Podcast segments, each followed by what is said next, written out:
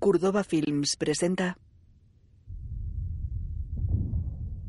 ماذا حدث غربي الموصل قبل عشرة أيام؟ الروايات ما زالت متضاربة بشأن مقتل عدد كبير من المدنيين في منطقة كانت تحت سيطرة تنظيم الدولة الإسلامية وتعرضت لقصف جوي. En televisión emiten imágenes de una guerra en un país árabe. La aparición de día, en una habitación de hotel, un hombre blanco cincuentón está sentado en una cama.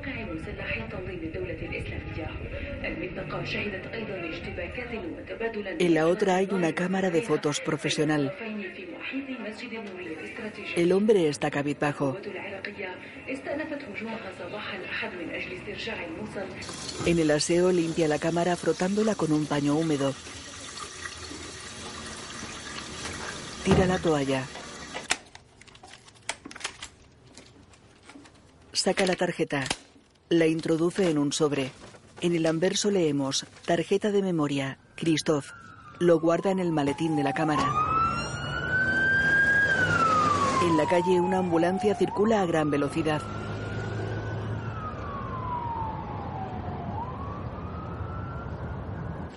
En la habitación, el hombre abre un frasco de medicina.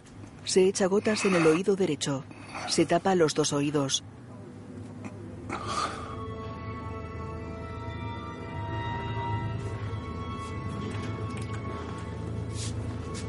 En la planta baja anda por una sala desordenada. Camina por un pasillo.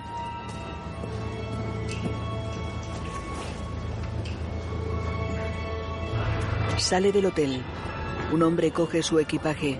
Él se dirige a una furgoneta. En el desierto, dos furgonetas circulan escoltadas por un todoterreno de Naciones Unidas y un vehículo militar.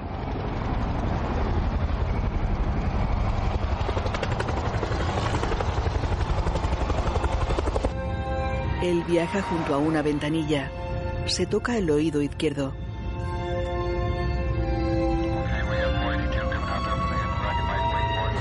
Los vehículos entran en un área militar. En el aeropuerto, él se acerca a un avión de paracaidistas. Se detiene ante la escalerilla.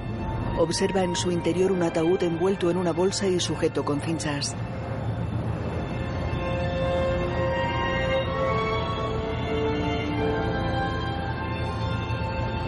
Sube a la aeronave.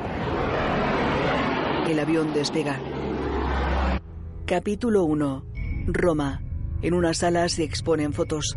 En una él posa con un compañero. Recopilar pruebas. Christoph solía decir, quiero recopilar pruebas e imágenes. Imágenes que muestren la injusticia, la violencia y la locura del mundo. Aunque ya no esté presente, sigue estando con nosotros a través de estas fotografías que tenemos aquí. Una mujer rubia camina entre despachos. Pienso mucho en su amigo Jack, con el que había estado trabajando desde hacía mucho tiempo. Cubrieron juntos numerosas operaciones en Sudán, Líbano, Yugoslavia. Se acerca al fotógrafo. Jack se encontraba a apenas unos metros de Christoph cuando oyó la explosión. 15 años de complicidad. 15 Hay amigos esperándote abajo. Me gustaría que todos entendiéramos la No debería haberle dejado ir solo. Siempre expuestos al peligro. No estabas solo. Es así como logran hacernos Fue la primera vez que nos separamos desde que llegamos. periodistas se sacrifican para aportarnos información desde países donde a veces es complicado. Gracias a todos. En una foto, dos niños juegan sobre los escombros. En otra, uno sostiene un icono con la pintura de una virgen.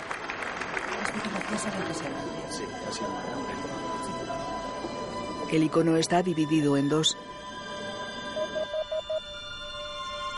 En una cabina, Jax tiene puesto unos cascos. Se los quita. Se tapa los oídos. El doctor, una enfermera y él salen de la cabina. Siéntese. Jax obedece. ¿Puedo volver al trabajo? El doctor sirve un vaso de agua. ¿Por qué se niega a hablar con alguien? Así recuperaría la confianza. Solo quiero saber si puedo volver al trabajo. Necesita descansar. Jax bebe. Su mujer está preocupada. Se pasa el día encerrado. ¿Todavía tiene miedo? En un chalet.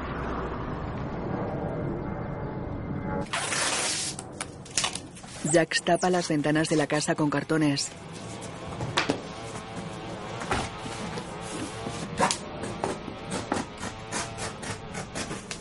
En su dormitorio él está sentado en la cama.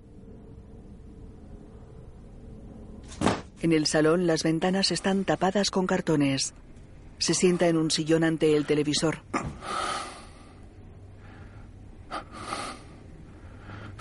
Desde el jardín se aprecian los cartones de las ventanas. Jax atiende la llamada. Diga. Hola, el señor Jack Mayano. Sí, soy yo. ¿Es usted Jack Mayano, el periodista del West France? Sí, soy yo. ¿Quién es? Le llamo de parte de Monseñor Basilis, obispo de Entrevaux y miembro de la Congregación para la Doctrina de la Fe. ¿De qué se trata? A Monseñor Basilis le gustaría verle para tratar un asunto confidencial. ¿Qué quieres decir confidencial? Es un asunto, digamos, delicado. Monseñor desea contárselo en persona. Le gustaría invitarle a Roma. Por supuesto, el viaje corre a cargo de nuestra cuenta. Perdone, pero ¿cómo ha llegado hasta mí? Monseñor Basilis conoce muy bien su trabajo. Él mismo se lo explicará todo. ¿No me lo puede explicar por teléfono? No, no estoy autorizado, ya que Monseñor preferiría tratar el tema personalmente. Como le he dicho, se trata de un asunto muy confidencial. ¿Me puede volver a decir el nombre? En un buscador de internet escribe Monseñor Basilis. André Basilis, Universidad Pontificia Gregoriana, obispo de la Iglesia Católica, obispo de Entrevaux, secretario de la Congregación para la Doctrina de la Fe.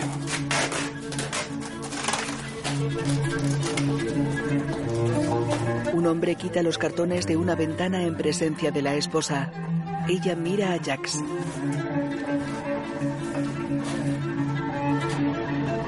En un aeropuerto, un sacerdote lleva un cartel con el nombre Jax Mayano. Él se acerca, se dan la mano, salen de la terminal, se dirigen a un coche, un hombre coge su equipaje, circulan por la ciudad, el cura se dirige al móvil. Dígale a Monseñor que estoy con el señor Mayanó. Sí, hay un poco de tráfico, pero calculo que llegaremos en un cuarto de hora. El coche gira a la derecha, se dirige al Vaticano, se paran en la entrada. Un guardia suizo inspecciona los bajos del coche. En un patio salen del vehículo. Jax observa la fachada.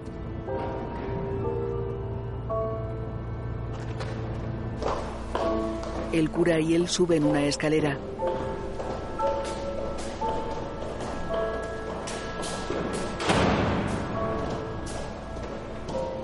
Caminan por una galería.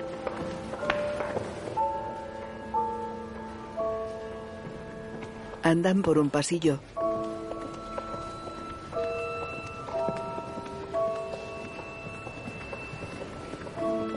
Un guardia abre la puerta de un salón. Ellos lo atraviesan.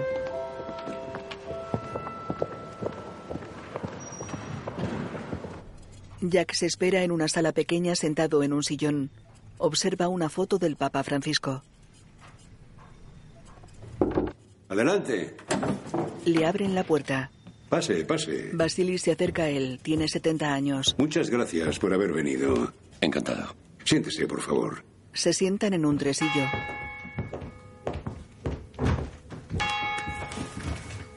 ¿Le han ofrecido algo de beber? Sí, gracias. El cura los observa sosteniendo una carpeta. ¿Había estado ya en el Vaticano? No, es la primera vez. Todo este oro. Se dice que estamos muy lejos de aquel hombre descalzo que predicaba la pobreza. Sin duda. ¿Cómo va el oído? Bien, mejor, gracias. Sé lo que le ha pasado a su amigo y lo siento mucho. Conocía bien su trabajo, ¿sabe? Le escribí para expresarle mi admiración y muy amablemente me envió una de sus fotografías. La tengo ahí. En la foto un hombre salta sobre los escombros. El cura entrega la carpeta a Basilis. Gracias. Bueno, hemos seleccionado algunos de sus artículos. Conozco muchos que he leído en Internet. Escribe extraordinariamente bien, por cierto. Perdone, pero ¿para qué me ha hecho venir? ¿Quieren que escriba algo? Mm. Monseñor deja la carpeta. ¿Ha recibido una educación religiosa, Jack? Hice la primera comunión, pero... ¿Es usted creyente? No, creo que quizá haya algo, pero no soy practicante si se refiere a eso. ¿Sabe lo que es una investigación canónica? Una investigación para la beatificación de un santo.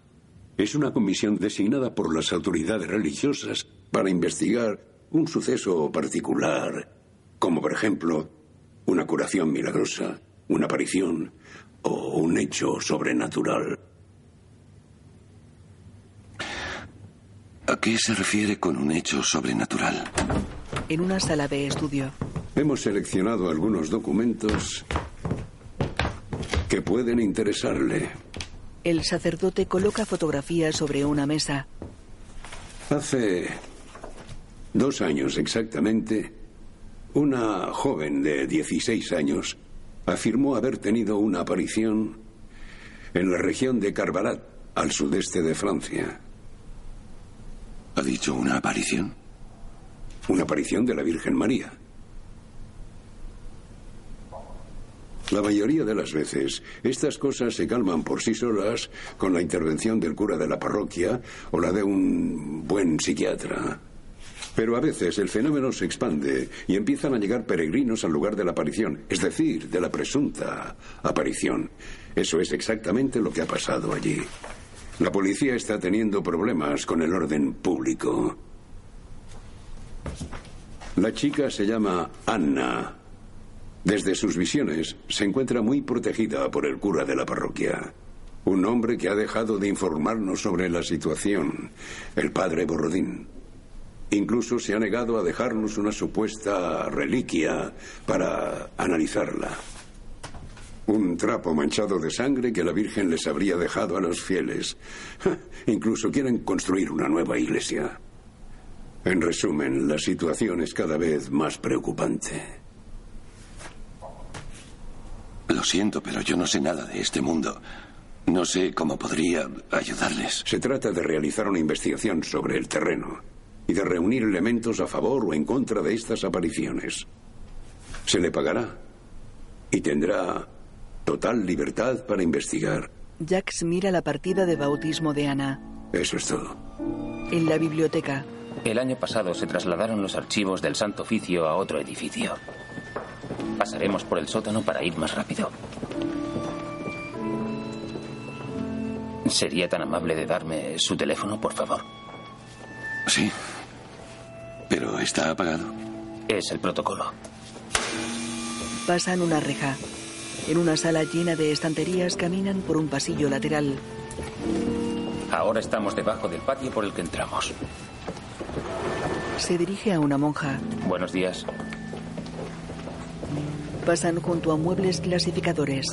En una sala un laico se dirige a ellos.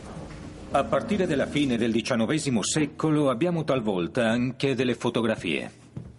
A partir de finales del siglo XIX hay algunas fotografías.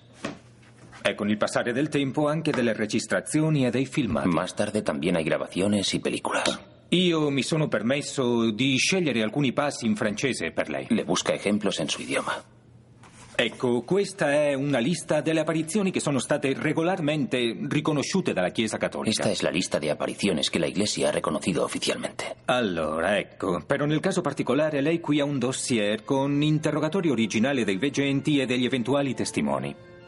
Hay un archivo individual por cada caso, con los interrogatorios originales y los testimonios. Observan imágenes en un portátil. Allora, ecco. Tra il 1961 e il 1965, quattro ragazzine spagnole hanno dichiarato di aver avuto delle apparizioni a Gravandal in Spagna. En los años 60, cuatro chicas afirmaron haber tenido apariciones en San Sebastián de Garabandal, España. Nel giro di pochi mesi centinaia di migliaia di pellegrini si sono rifacciati in quei luoghi. En unos meses se presentaron cientos de miles de peregrinos. Le bambine sono state interrogate, fotografate e filmate. Las chicas fueron interrogadas, fotografiadas y filmadas. Las niñas miran hacia el cielo.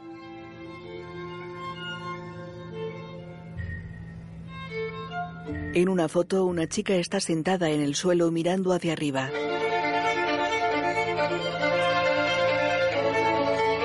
En otra, tres niñas miran hacia el cielo. En una tercera, una chica besa una cruz. En una grabación, una adolescente mira hacia arriba.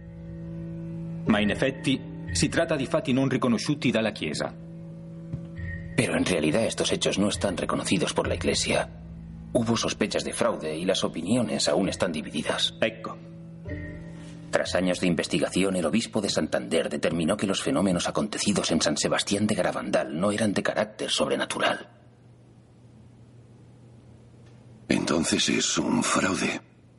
Eh, digamos que la Iglesia no ha reconocido oficialmente lo que pasó allí ni el carácter sobrenatural de las apariciones. Ed ecco un documento molto raro. Un'apparizione che è stata certificata dalla Chiesa.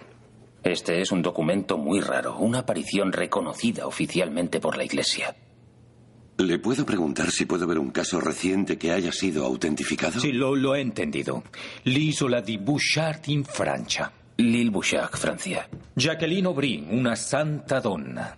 Jacqueline Aubry, una santa. Sì, potete trovare delle interviste su internet. Interviste nelle quali Puede encontrar Aubry entrevistas en internet en las que cuenta detalladamente sus apariciones. Abre una caja. La conocí personalmente a finales de los 90. Falleció en 2016. ¿Hubo investigación? Sí, varias. En el año 2001, el arzobispo de Tours autorizó oficialmente los peregrinajes al lugar de la aparición. Un periódico titula Las apariciones de Lili Bouchard. Entonces se trata de un reconocimiento oficial. Eh, no realmente, pero puede ser un primer paso hacia el reconocimiento de las apariciones. Esta es una carta que relata precisamente el suceso. No, no, no. Non la tocchi. Perdón. Spiegateli che sono molto preziose. Tienen mucho valor, no se pueden tocar. Leo un manuscrito fechado en 1967. He visto a la Virgen María y un ángel. Le ha sonreído a Jean. Estábamos Nicole, Jean, Laura, Sergin y yo.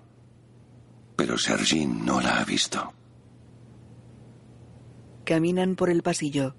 Vorrei mostrarvi alcuni estratti dei dossier delle Nos puede guarizioni enseñar di Lourdes. fragmentos del archivo sobre la curación en Cioè, Lourdes. 69 guarizioni sono state Hubo 69 considerate curaciones miracolose. consideradas auténticamente L'ultima data è del 1989. La última data de 1989. Danila Castelli. Danila Castelli. Posso offrirgli qualche cosa? Un caffè, un té? Café, gracias. ¿Usted también? ¿Qué piensa de los sucesos de los que me ha hablado el obispo? Bueno, no sé de qué suceso le habrá hablado el obispo. El cura y él caminan por la sala de archivos. ¿Usted cree que todavía hay gente que cree en estas historias de apariciones y milagros? La Iglesia siempre prefiere no aprobar un fenómeno real a ratificar un fraude. Siempre. ¿Quiere decir que en estos archivos quizá haya historias que han preferido olvidar? Es posible. Todo es posible. Todo. En una habitación de hotel, Jax busca en su maleta. Coge el frasco. Se echa gotas en el oído derecho. Lee una tarjeta. Saludos de Monseñor. Los títulos de varios libros. Apariciones en Lourdes. Aparece la Virgen en Medjugorje.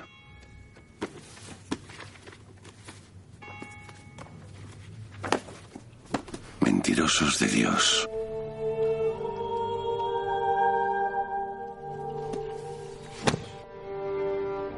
Capítulo 2. El mensajero. Un autobús circula por una carretera entre montañas. Jax viaja en él. El vehículo está lleno. Una anciana está de pie. Dios te salve María, llena eres de gracia. El Señor es contigo, bendita tú eres entre todas las mujeres, y bendito es el fruto de tu vientre, Jesús. Santa María, Madre de Dios, ruega por nosotros pecadores, ahora y en la hora de nuestra muerte. En el nombre del Padre, del Hijo y del Espíritu Santo. Amén. Jack se escribe en una libreta. El autobús se dirige a una cordillera. Para en un pueblo rodeado de montañas. Jax baja.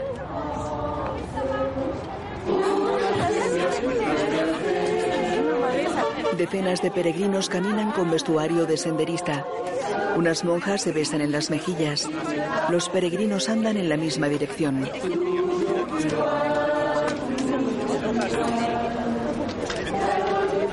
Jack saca su equipaje del bus. Una mujer pelirroja se acerca. Vale, ya lo veo. Luego te llamo. Hola, Hola, soy Valerie. Jack. Bienvenido. ¿Ha tenido buen viaje? ¿Sí? Es por aquí. ¿Tiene todo el equipaje? Sí. El ayuntamiento tenía que abrir un segundo aparcamiento, pero no lo ha hecho, así que esto es un caos. Los otros miembros de la comisión llegaron ayer por la noche. ¿Dónde puedo alquilar un coche? Es muy fácil. Nos encargaremos de eso. ¿Oye la campana? Es Anna quien toca todos los días. El convento está en la entrada de la ciudad. Cierran las puertas de un automóvil. Entran en el vestíbulo de un edificio de varias plantas. Es aquí. Antes era una empresa de alquiler de camiones, pero cerró. Entonces el ayuntamiento compró los locales para almacenaje. En una sala. No pesa tanto. Teníais que haberme esperado. Os presento al señor Mayano. Bienvenido, soy el padre Gerardo. Hola. la doctora Villeneuve, nuestra psiquiatra. Hola. Hola. Hola. Estefan Mornet, Hola. teólogo. ¿Quiere café o prefiere un té? Eh, café, por favor. Y por último, el padre Galois, representante de la diócesis. Me alegra trabajar con usted. También estará una hermana taquígrafa en las entrevistas y Polery, que lo grabará todo. ¿Graban las entrevistas? Si la testigo acepta, sí. Es ella quien decide. Si no quiere cooperar, no podemos mandar a la policía. Mm. Por aquí, por favor. En un despacho. Esta será su mesa. ¿Le parece bien? Sí, muy bien, gracias. Hemos leído algunos de sus reportajes. Me encantaría hablar con usted sobre ellos. Claro. Em, aquí hay café. Y abajo hay una cocina con microondas y demás. Le dejo que se instale. Gracias. Un cura cuelga una cruz. En la sala de reuniones. Esta aparición ha sucedido al nordeste de la ciudad, cerca de la Cabanopin. Está todo indicado en el mapa del anexo. Ojean un dossier. ¿Hay libre acceso al lugar? Ese es el problema. Hay peregrinos a todas horas. Ya lo verá, es todo un espectáculo. Estefan tiene una opinión muy clara sobre estos sucesos. Bueno, la última vez que fui a Medjugorje casi me echan. Jax lee los antecedentes de Ana. ¿Te lo había contado, doctora? En el fondo se trata de algo bastante habitual. A nadie le gusta ser examinado. Medjugorje es una pequeña ciudad de la antigua Yugoslavia donde ha habido apariciones desde los años 80. Todos hemos trabajado en el caso en un momento u otro. Han terminado por construir iglesias, hoteles, autopistas. Sí, lo he leído. Hasta cadenas de comida rápida. ¿Sabemos ya quién es el exorcista? El nombre está en la carpeta. Perdón, pero ¿para qué un exorcista? ¿Todavía existen? Claro, hay uno en cada diócesis, sí. Es el procedimiento habitual en los hechos sobrenaturales, es decir, en los presuntos hechos sobrenaturales. Tenemos que asegurarnos que la aparición no es obra de Satán. Así como de la salud mental de la testigo. No se preocupe, Jack. No lo estoy. He añadido tres preguntas en relación al supuesto mensaje de la Virgen María, en concreto sobre su formulación. Lee un informe sobre la naturaleza de la aparición. Entonces yo hago las preguntas y ustedes intervienen cuando quieran. Eso espero, ni que fuera esto el juicio a Juana de Arco. Paul y Valerie se van. En el despacho. Antes de que nos vayamos, Monseñor Basilis quiere que os lea un documento importante. Se trata del protocolo para el reconocimiento de presuntas apariciones. Por favor, ¿lo podría leer en voz alta, Jack? Él coge el documento. De acuerdo con las normas de discernimiento publicadas en 1978 por el Santo Oficio, Actual Congregación para la Doctrina de la Fe. La Comisión de Investigación Canónica debe asegurarse primero la calidad personal del o de la testigo, principalmente su salud mental, su honestidad y la rectitud de su vida moral, su sinceridad y su obediencia habituales hacia la autoridad eclesiástica. Segundo, respecto a la revelación del mensaje, la doctrina teológica debe ser verdadera y estar exenta de error o de incoherencia. Tercero, el objetivo es observar una devoción sana por parte del o de la testigo y continuas y abundantes recompensas espirituales como, por ejemplo, conversiones constatadas o testimonios de caridad. Ya está. Solo queda pedir que Dios bendiga nuestro trabajo. Los sacerdotes y Estefan se santiguan. En la fachada de una casa cuelga un cartel de Ana y otro de una imagen de la Virgen. Ha llegado más gente durante la noche. Los he visto en la entrada de la ciudad. Están en todas partes. Mira, están desbordados. Los miembros de la comisión caminan entre los peregrinos.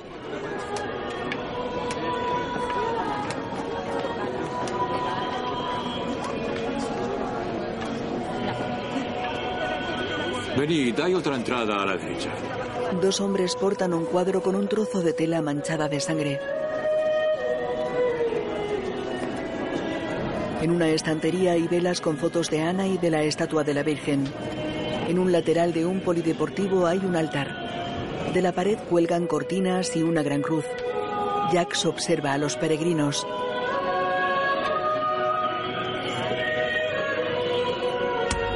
De una torre de andamios cuelga una foto de Ana. Queridos hermanos y hermanas, Ana está con nosotros. Recemos al Señor.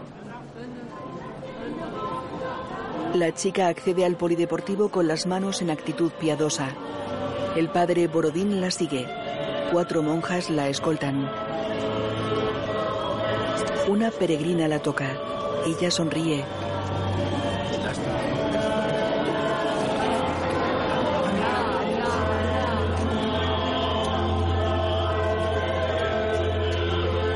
Algunos la fotografían.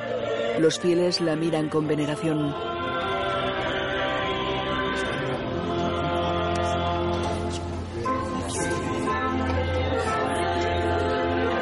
Se dirigen al altar. Jax la observa. Los peregrinos la tocan. Ella sonríe.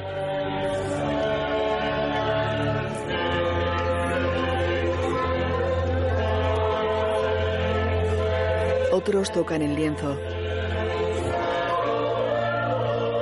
Algunos se arrodillan ante ella. Ana se detiene ante el altar. Se santigua. Los fieles la imitan. Ella se arrodilla. Un peregrino porta una foto de Ana. Esta se levanta. Borodín se coloca a su lado. Ana y el párroco están sobre el altar. Los fieles tienen los brazos en alto. Hermanos y hermanas, qué alegría ver a tanta gente. Ana está con nosotros. Le toca la espalda. Colócate aquí. Ella da un paso. Demos gracias a la Virgen María.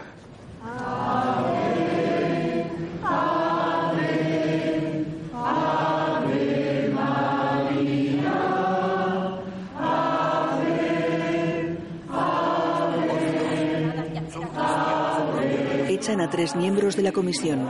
¿Quiénes son? Déjenlos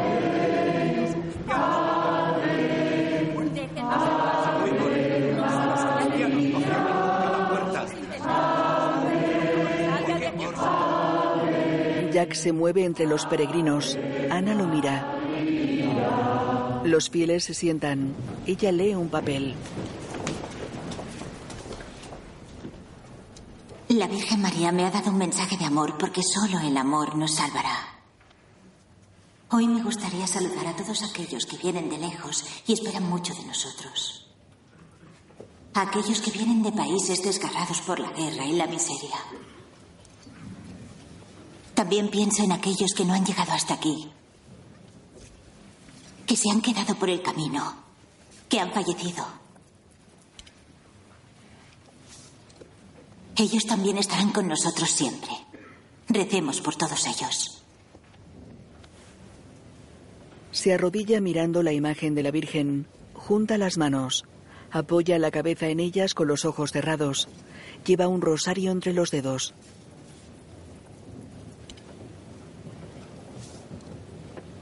La imagen de la Virgen está sobre un pedestal. Detrás se encuentra el cuadro con el lienzo. Ana y Borodín bajan del altar. Los fieles se arremolinan a su alrededor.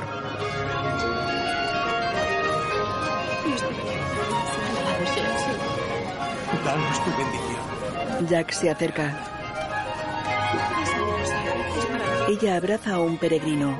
Mira al periodista. Se aleja. Jack se dirige a Borodín. Buenos días. ¿Podría hablar con usted? Sé por qué está aquí.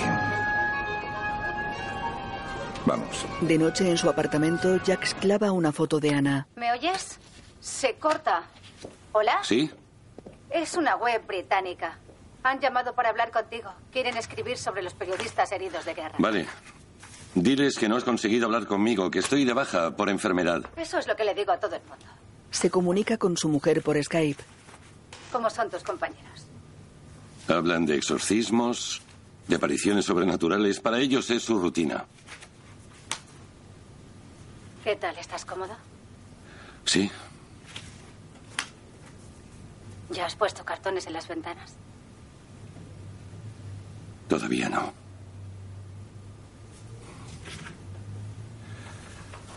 Te dejo, tengo que leer las preguntas para mañana. Cuídate mucho. Sí. Escribe en un papel.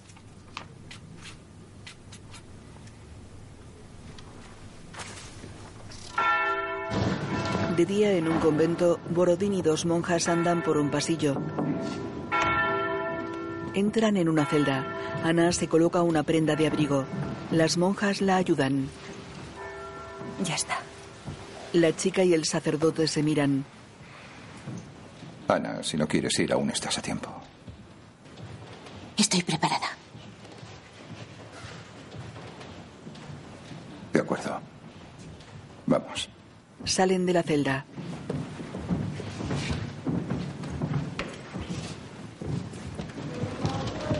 Caminan por el jardín del convento.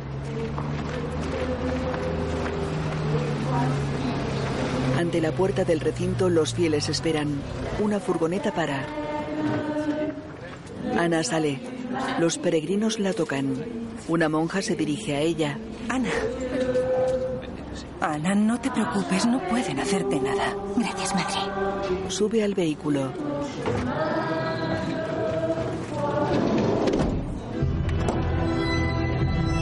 La furgoneta circula por una carretera.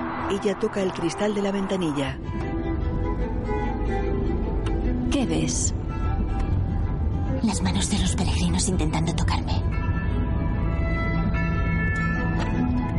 Apoya la palma en el vidrio. En la oficina de la comisión, Jack sale del despacho. Observa a Ana en el pasillo.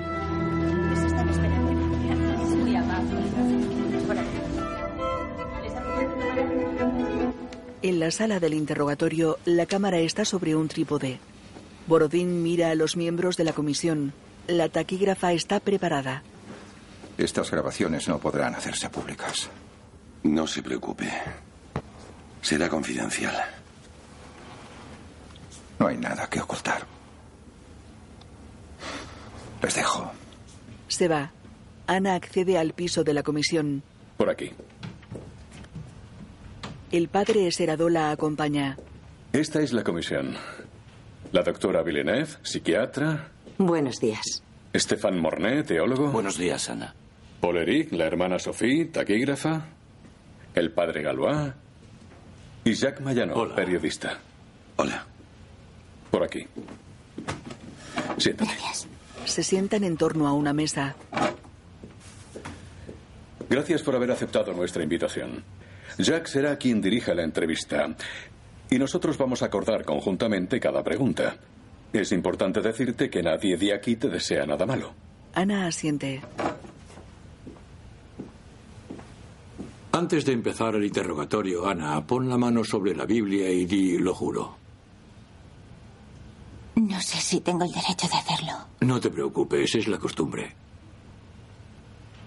Coloca la mano sobre la Biblia. Lo juro. En una sala contigua. Gracias. Borodín y las monjas del convento están en torno a una mesa. En la comisión. En primer lugar, ¿puedes presentarte, Ana? Me llamo Ana Ferrón. Y nací anónimamente el 20 de enero de 1999 en Lañón. Soy novicia en el convento de la Providencia. ¿Has recibido una educación religiosa? Solía ir a la iglesia con mi abuela de mi primera familia. Pero cuando murió dejé de ir. Más tarde me dejaron en un hospicio católico porque la familia no podía cuidarme. ¿Crees que la religión ha estado presente durante tu más tierna infancia? No, no estuve en familias muy fieles. ¿Pensabas en Dios o en la Virgen María? ¿Hablabas de eso con los adultos? Fue con el padre Borodín con quien empecé a hablar. Cuando empecé a sentir cosas. ¿Podrías describirnos lo que sentiste? Es como... Es como una llamada. ¿Qué edad tenías entonces? 15 años. ¿Ya te habían hablado de apariciones? Conocía un poco la historia de Bernadette de Lourdes. Pero como todo el mundo. ¿Habías leído libros sobre el tema o visto imágenes o películas? Por ejemplo, sobre las apariciones de Fátima, de la Salet o de Akita. Oí a algunos peregrinos hablar sobre el tema. Y lo leí en Internet. ¿Has pertenecido a movimientos satánicos, de ciencias ocultas o a algo parecido? No, nunca. Pero creo que existe el diablo. Estoy segura. El mal.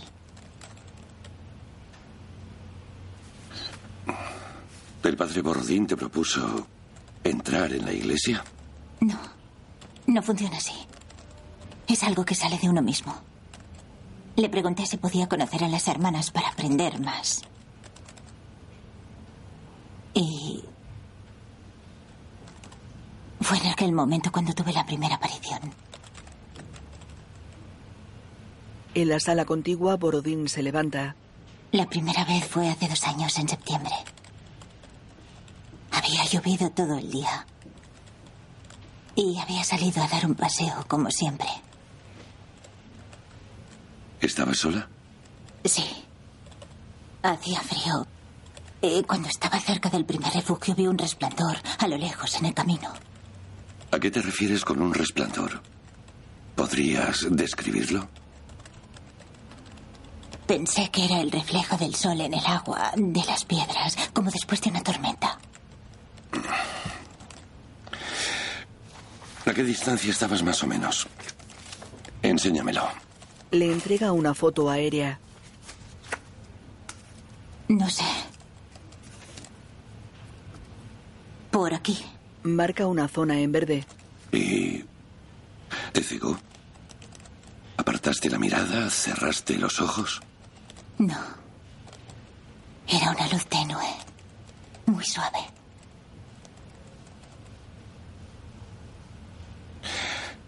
¿Y tenía forma? Cuando me acerqué vi que tenía forma humana. ¿Pensaste que era alguien? Eh, Quiero decir, alguien real. No, sabía que era otra cosa. ¿El qué? Una mujer.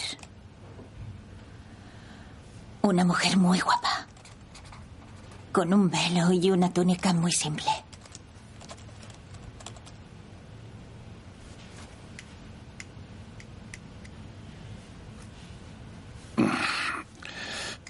¿De qué color? El vestido era blanco o claro. Y la túnica azul cielo. ¿Y después? Después oí una voz. Calmada. ¿Entonces te habló en nuestro idioma? Sí. Me dijo, no tengas miedo.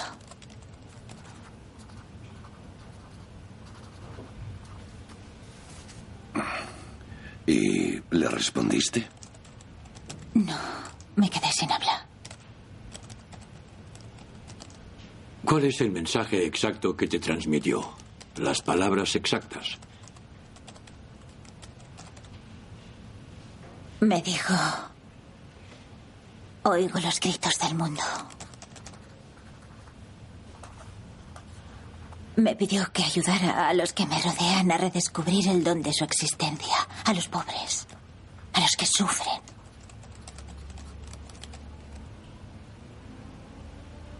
También me pidió que construyera un refugio para su hijo, un lugar de acogida y oración. Sigue, Ana. En realidad no duró mucho. La luz se esfumó. Entonces me quedé sola y no había ni un ruido. Volví a casa y me encerré en mi habitación. No quería hablar con nadie. ¿Era demasiado duro hablar con los amigos? Era imposible. Me, me habrían tomado por loca. Más tarde decidí hablar con el padre Borrodín. ¿Y se lo contaste? ¿Cuánto tiempo después? Varias semanas, quizá un mes. ¿Y cuál fue su reacción? Me dijo que era una blasfemia grave y que era una orgullosa dispuesta a todo para destacar. ¿Cómo se enteró el resto de la gente de lo que ocurrió? Nadie lo supo. Guardamos el secreto durante más de un año. Fue después de la segunda aparición cuando la gente empezó a hablar.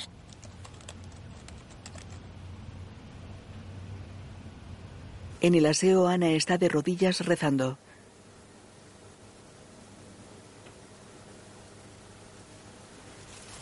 Se santigua. En el pasillo. De acuerdo. Hermana Elizabeth, ¿puedes ir a por el coche? Claro. Gracias. Hermana. Adiós. Adiós. Adiós. Adiós. Adiós. En su escritorio, Jax observa los informes. Escribe sobre ellos. Ana lo mira desde la puerta. Él se vuelve. Ella entra. Mira al periodista. La doctora Villeneuve la observa. No soy una mentirosa. Se marcha.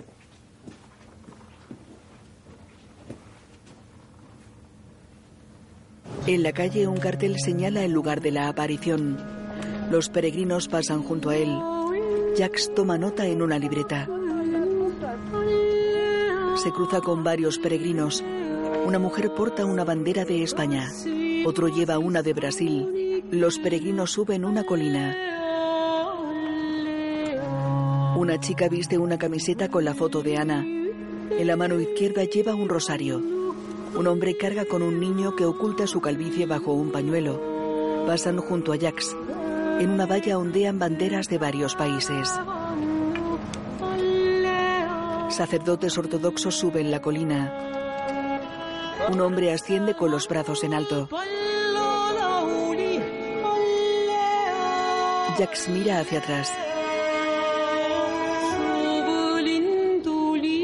Los peregrinos se dirigen a una estatua de la Virgen erigida en la ladera de la colina.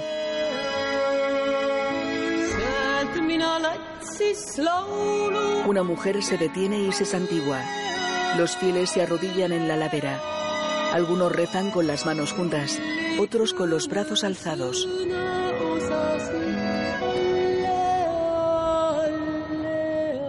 Jax camina entre ellos. Se detiene a unos metros de la Virgen. Observa a los fieles.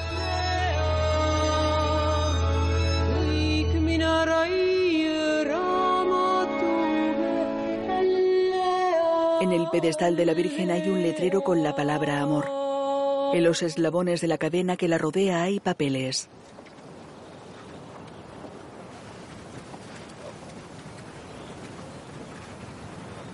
Sobre el pedestal hay velas y crucifijos. En el frontal se exhiben fotos de Ana y de la estatua. En el pueblo los peregrinos abarrotan las calles. En una tienda, Jax observa una bola de nieve con una foto de Ana.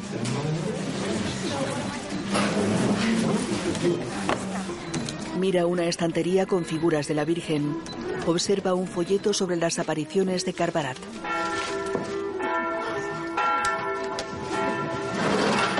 En la iglesia del convento, Ana toca la campana.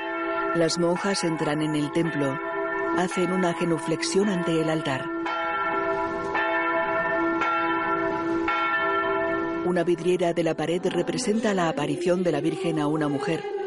Ana y las monjas permanecen de pie.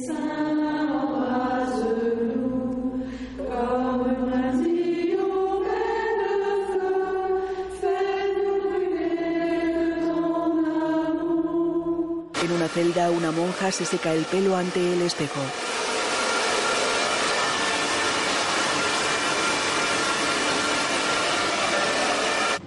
Capítulo 3. Ana. En una sala, Ana plancha una sábana con una máquina industrial.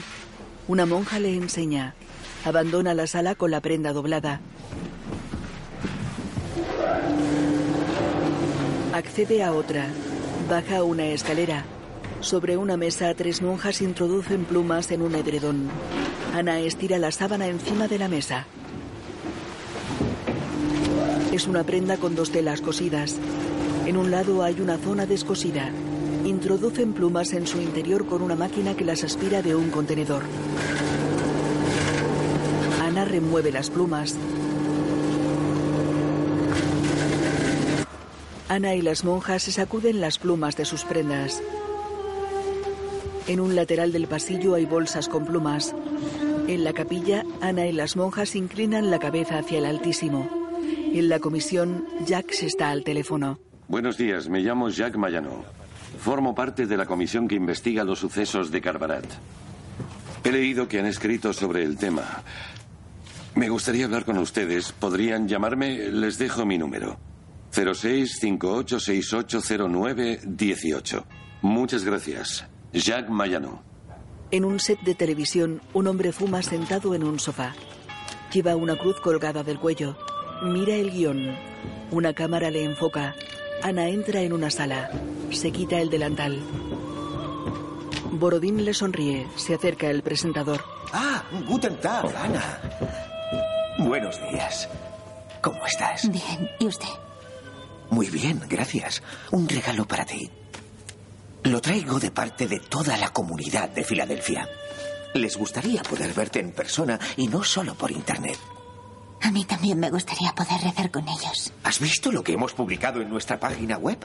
Se sientan en el sofá. Nos han copiado en todas partes.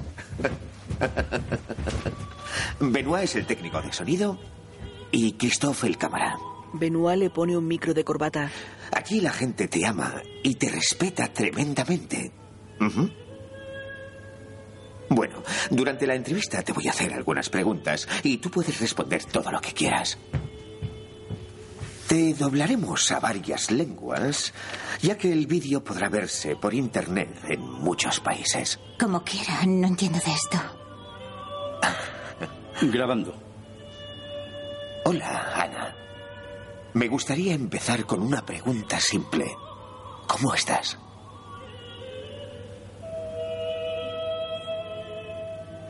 Bien. Bueno, cristianos del mundo entero se encuentran hoy en Carbarat para verte. ¿Qué significa eso para ti? En la capilla, Ana está arrodillada ante el altar rezando. En la comisión, Jax observa fotos del lienzo ensangrentado. No me creo del todo esta reliquia. El tejido, la mancha de sangre, nunca me lo creería. ¿Por qué? Porque la Virgen siempre ha sido una imagen de amor, dulzura y comprensión. No se puede asociar a un signo de violencia.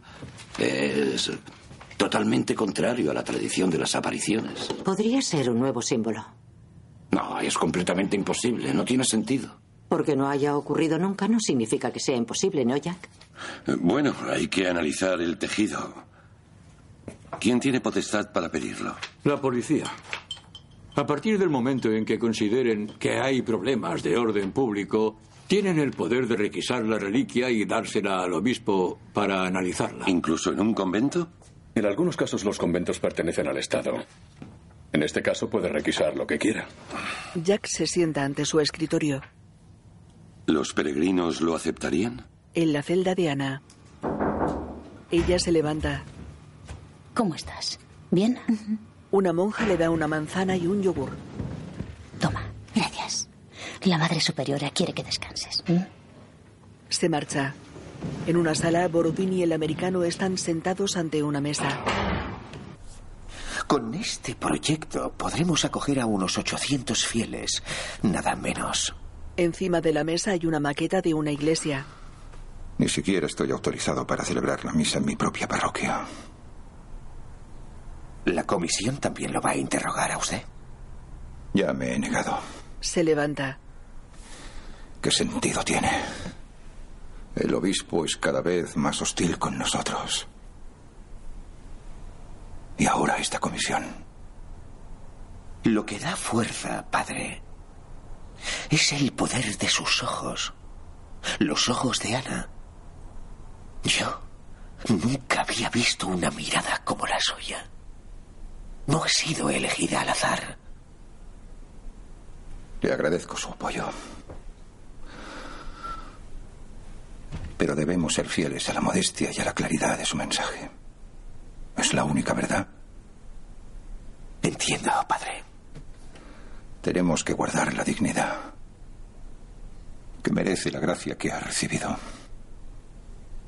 De noche, en su celda, Ana come la manzana sentada en la cama.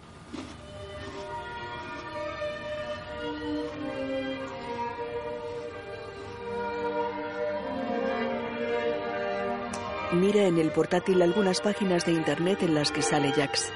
Observa la foto en la que posa con su difunto compañero. Se tumba en la cama. De día, en un coche, Jax busca una ruta en el navegador. Baja del coche junto a una vivienda. Se dirige a la puerta de la casa.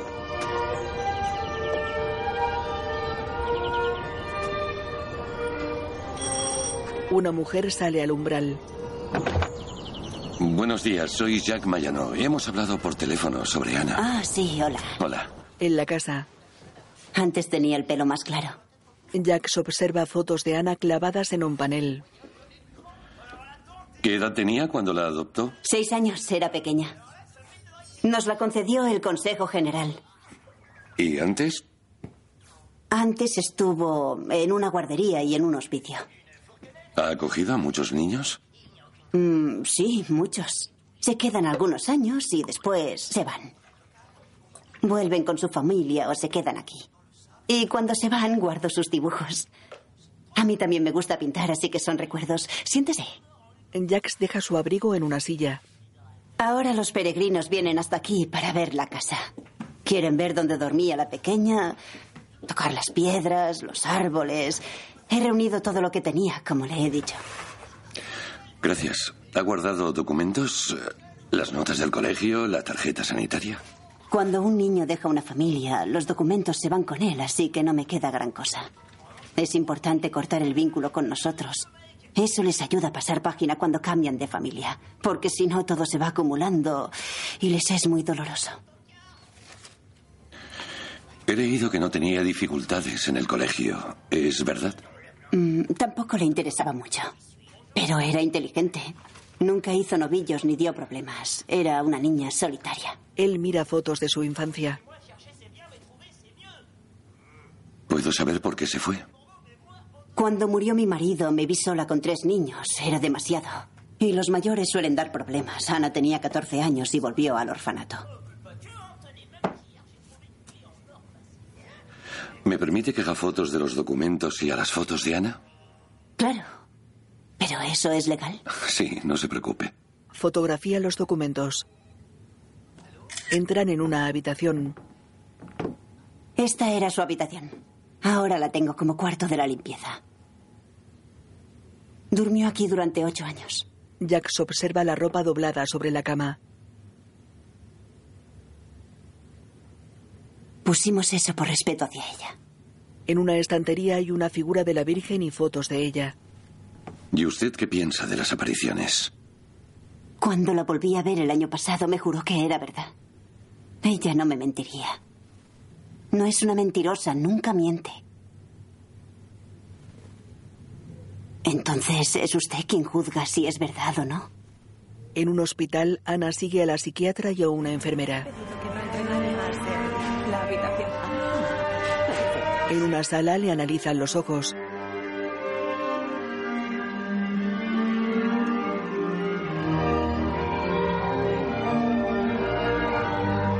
Ella mueve el rosario entre sus manos. Mira el aparato de inspección ocular. La enfermera le toma la tensión. Interpreta los dibujos que le muestra la doctora Villeneuve. Lo que veo es una mariposa. Un hombre con unas botas muy grandes. La tumban en un equipo de resonancia magnética. Le exploran la cabeza. En un centro educativo. Un hombre muestra a Jax una foto en un mural. Ana abraza a una chica morena. Jax lee una carta. Padre. Le escribo para confirmarle mi deseo de ser novicia en el convento de la Providencia. Me gustaría consagrar mi vida al rezo y ayudar a aquellos que sufren. Ahora sé que mi destino es servir a Dios. Por eso querría dejar el hospicio y entrar en el convento en cuanto crea que es posible. No puedo quedarme más tiempo con las otras chicas. Ahora tengo la certeza de que mi vida está lejos del hospicio. En un salón, varias chicas miran la televisión. Me gustaría revelaros un gran secreto, algo extraordinario que me pasó. En la calle reparten comida. Es un gran secreto y no sé a quién contárselo, además de a usted. Han venido muchos fieles. Tengo miedo de lo que pueda pasar. Aunque sepa que basta con mirar el cielo inmenso para que desaparezca el miedo. Ayúdeme. Por piedad. Ana. Jack se dirige a dos campesinos. ¿Por dónde dice que vino? ¿Dónde la vio? Desde el matorral siguió la cresta y desapareció por allí detrás. ¿Por allí? Sí, allí detrás. Y gritó muy fuerte. Bastante fuerte. Sí. ¿Creen que gritó como si tuviera miedo? Sí, un miedo, miedo eso es. Un grito que no es fácil de olvidar. ¿Seguro que fue el día de la aparición? Eh, sí, porque oímos hablar de ello después. Sí, entonces lo relacionamos con lo que. con lo que oímos. ¿Al día siguiente? No, No, no, no, mucho después. después, cuando la gente empezó a hablar. ¿Vieron cómo iba vestida? no, si no, llevaba... no tuvimos tiempo. Y vestido. además estaba un poco. un poco lejos. Ocurrió todo muy rápido. ¿No le vieron la cara? No, No, estaba de no. espaldas y desapareció. No tuvimos tiempo. ¿Qué edad dirían que tenía? ¿10, 12 años? Un poco más, eh, 14 o 15 años. Una joven. Sí, una joven. Era un grito muy agudo de una niña, eso seguro. Jack se escribe. Un grito que no es fácil de olvidar. En la comisión, ¿Qué son todas estas tonterías de gritos, de terror y de manchas de sangre? Está chiflada y punto. ¿Habéis leído el informe del hospicio? Sí, lo he leído. Como tenía 16 años, fingieron que hacía unas prácticas en la fábrica del monasterio. Para que dejara el instituto y cuando cumplió 16 decidió hacerse novicia y nadie se pudo oponer. Y ya está. Bueno, ¿era estudiar peluquería o la santidad? Ha aceptado someterse a todos los exámenes que le hemos pedido. ¿Y? Por ahora no he sido capaz de detectar ninguna enfermedad mental significativa. Se ha pasado la vida entre hospicios y familias de acogida. Eso tiene que dejar alguna secuela, inestabilidad, angustia. Es solo el principio, Jack. entonces qué? ¿Solo es una chica perdida que ha encontrado la manera de hacérsela interesante? ¿Una pobre niña que se sentía incapaz de afrontar el instituto, la vida y las personas? ¿Es eso? En el polideportivo, Ana está sentada entre los fieles. ¿Cuál es este mundo que nos obliga a aprender a vivir? Borodín camina entre ellos. ¿Cuál es? Decid. Jax está en un lateral. Recordemos las palabras del Santo Padre, el Papa Francisco. ¿Quién tiene el valor de sentirse culpable del sufrimiento del otro? Miramos a nuestro hermano medio muerto a mitad de camino y quizá pensemos, el pobre, mientras vemos su foto en Internet. Y sin embargo seguimos nuestro camino y lo dejamos, lo dejamos atrás. La cultura del bienestar que nos anima a pensar solo en nosotros, nos hace insensibles a la angustia del resto. Nos hace vivir en una hermosa burbuja que no es nada en absoluto. Son solo una ilusión de lo baladí, de lo temporal. Una ilusión que conduce a la indiferencia hacia los otros. Hemos caído en la globalización de la indiferencia. Santa María, Madre de Dios, te ofrecemos gracia por este mensaje de misericordia que nos has enviado. Baja la cabeza.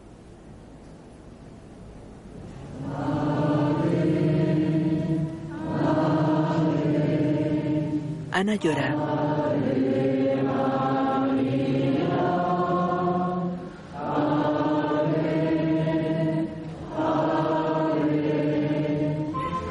Ella camina por el pasillo seguida por Borodín.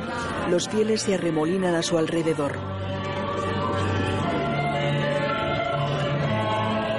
Jack se acerca.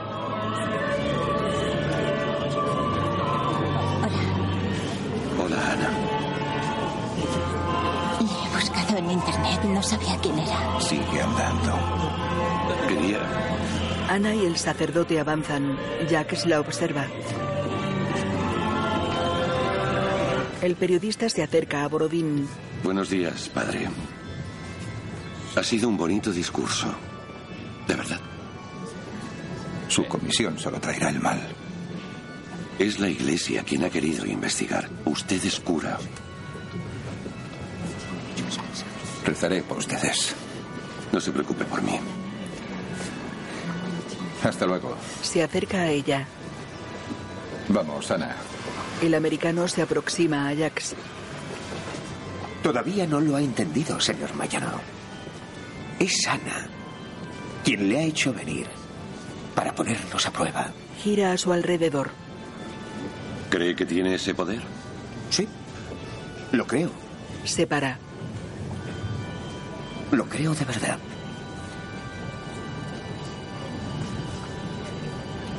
Jack se va. En un pasillo del convento, Ana se dirige a una salida trasera. Viste una sudadera con capucha. Una monja la precede.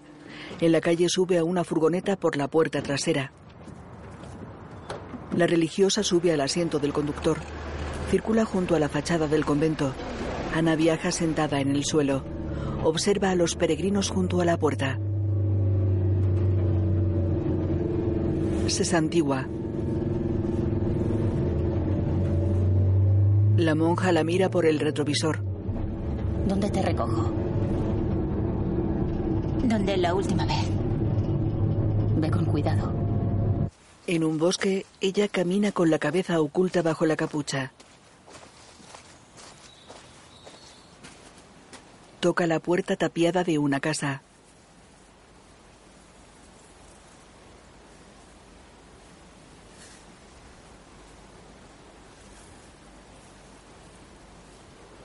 Es una ermita abandonada. Ana se arrodilla y se santigua. En una población, la chica camina por un aparcamiento.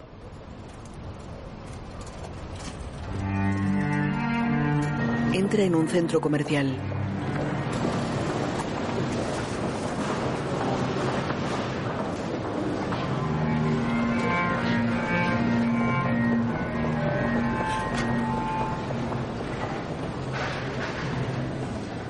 Se sienta en un banco ubicado en medio del pasillo.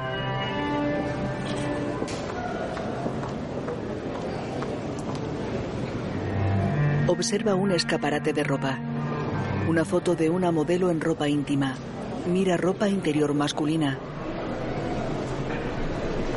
Un padre empuja un carro cargado de productos.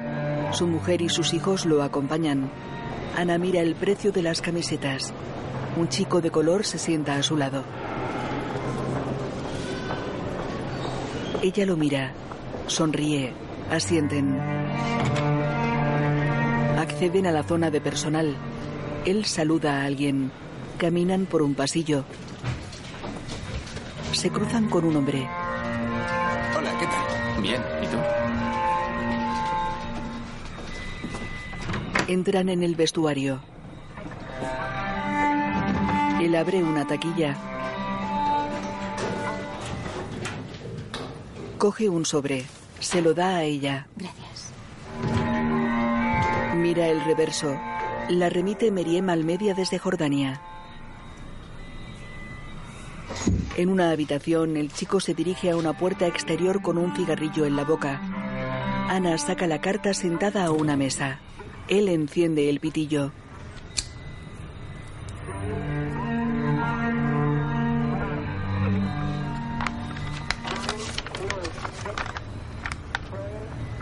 La chica lee. Él la mira.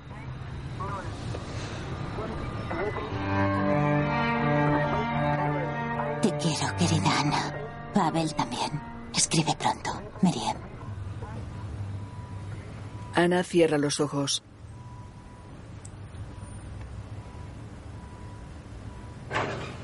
El chico guarda el sobre en la taquilla junto a otras cartas. Oye, ¿estás bien aquí? ¿Estás contento? No, es una mierda. ¿Has vuelto a ver al chico? ¿Qué chico? Al que te pegó. Oh, ese. No, la familia no ha querido que vaya a verlo al hospital. ¿Intentarás ir para pedirle perdón? Es importante. Si tú lo dices, Se abrazan.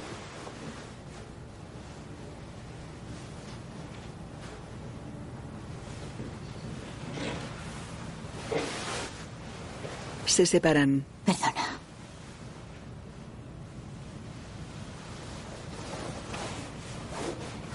Ana se marcha. En su apartamento, Jax recibe una llamada de un número desconocido.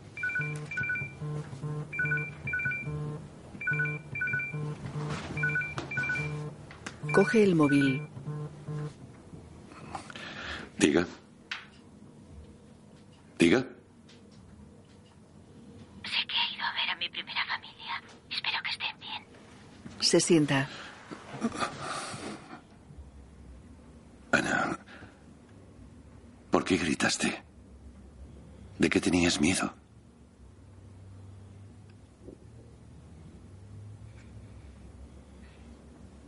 Usted no es como los otros.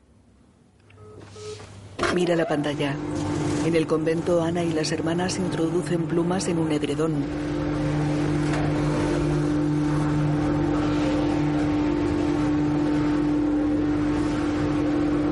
Comedor del convento, el americano observa fotos de Ana en actitud piadosa. Veamos.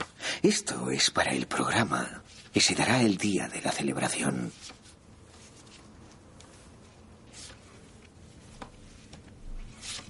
La chica las mira. Yo creo que hay que elegir lo más. lo más sincero, lo más simple y modesto. ¿Qué opinas? Ella cierra los ojos. Los abre. Esta. Esta tiene luz. O esta. Tu mirada es muy clara y pura. A mí me gusta esta. En su celda, Ana está en un rincón apoyada en la pared. En la comisión, Tenga. Se llama Lucy Maresco. Es periodista. les da un informe. Trabajó durante la época de las apariciones de Ana. El año pasado lo dejó de la noche a la mañana. ¿Se sabe por qué? No exactamente está relacionado con esto, pero la. La redacción se opuso. ¿Es católica? No, pero eso es lo interesante. ¿Qué quiere decir? En su correo dice que nadie quería saber la verdad de lo ocurrido. Ni los empresarios, ni los vecinos, ni los peregrinos. Y explica por qué todo el mundo tenía interés en mantener el misterio.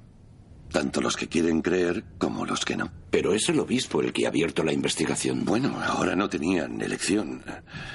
No pueden controlar a Borrodín, están asustados. La diócesis ha solicitado oficialmente el análisis de la reliquia. ¿Qué otra cosa podían hacer? Tenga, esto es todo lo que he encontrado sobre Borrodín. Misionero en la India, Asia, en la primera década del 2000 intentó crear un movimiento humanitario en Filipinas, pero no he encontrado nada comprometido. Al contrario, me han hablado de él como un servidor de Dios sincero y devoto. Un momento, un cura que se niega a someterse a la autoridad del obispo. Eso basta para desacreditarlo. En cualquier caso, no ha habido ningún interés relacionado con las apariciones, lo ha confirmado la policía. Ninguna historia de dinero negro, ni de él, ni de ella o de su familia. No han encontrado nada. ¿Y el hombre que está siempre con él? Meyer, Anton Meyer. Ha estado ahí desde el principio. Borrodín está cada vez más solo. Necesita las redes católicas de Meyer para hablar de las apariciones y presionar al obispo. En una foto, Meyer, Borodín y dos hombres posan. ¿Creen que Ana tiene algo que ver? ¿Tiene elección? Capítulo 4. El icono de Kazán. En un comedor, Jack se escribe sentado a una mesa. Una mujer se acerca. Buenos días. Buenos días. Se dan la mano. Cecil. Ella deja fotos sobre la mesa. Jax las mira. En una posan una veintena de jóvenes. Esta es ella con el pelo corto. Y yo estoy aquí. Cuesta imaginar que ella guardaba el secreto. Señala en otra. Aquí está Delfín. Asatá, Meriem, Maya. Tenía un problema de tiroides grave. El chico negro Joaquín era un bromista. Ha desaparecido. ¿Ana tenía novio o algún pretendiente? No, o al menos no hablaba de ello. Si quería ser monja, no se puede tener todo. A ver. Mire esta lista. Dígame si están todas las chicas que estaban en el hospicio con Ana o si falta alguna. Mire bien. Amelie. Amelie Casaña. Se fue a estudiar a Nancy. ¿Quiere un vaso de agua? Sí, gracias. Cecil se dirige a una fuente de agua fría. ¿Qué recuerdo tiene de Ana? No éramos muy amigas. Había una diferencia de edad. Yo era profesora y eso hace que haya una distancia. Y además Ana era muy reservada. ¿Nadie sabía lo que le había pasado? No. Imagínese que hubiera dicho que había visto a la Virgen. La habrían tomado por loca. Y después se habría convertido en una víctima. Las chicas son muy crueles entre ellas. Viven con miedo. Gracias. ¿Cuál era su amiga más cercana? Meriem, esta. Meriem Almedia. Siempre compartían habitación. Eran muy íntimas, casi inseparables. Pero ¿cómo de cercana? Bah, No es lo que está pensando. Eran como hermanas que hubiesen perdido a sus padres. ¿Entiende? ¿Y sabe dónde la puedo encontrar? No, ni idea. Se fue del hospicio porque la cogió una familia. Pregúntele al compañero. Quizá él pueda ayudarle. Caminan por el comedor. ¿Qué piensa del padre Borodín? Nos impresionó mucho con las historias de sus viajes. Y también sobreprotegió a Ana, sobre todo cuando se fue Meriem. ¿Qué pasó cuando se fue? Ana se encerró en su habitación durante semanas. Fue verdaderamente duro para ella. Y un día se fue del hospicio. ¿Para entrar en el convento con Borodín? Sí, pero nunca hemos sabido lo que pasó.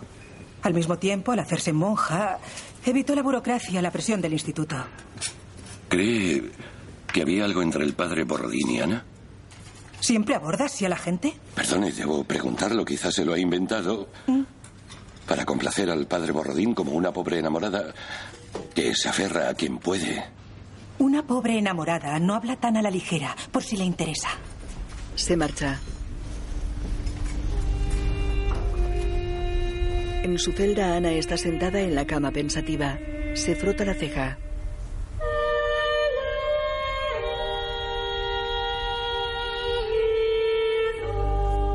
Tiene los pies descalzos. En el suelo hay algunas plumas.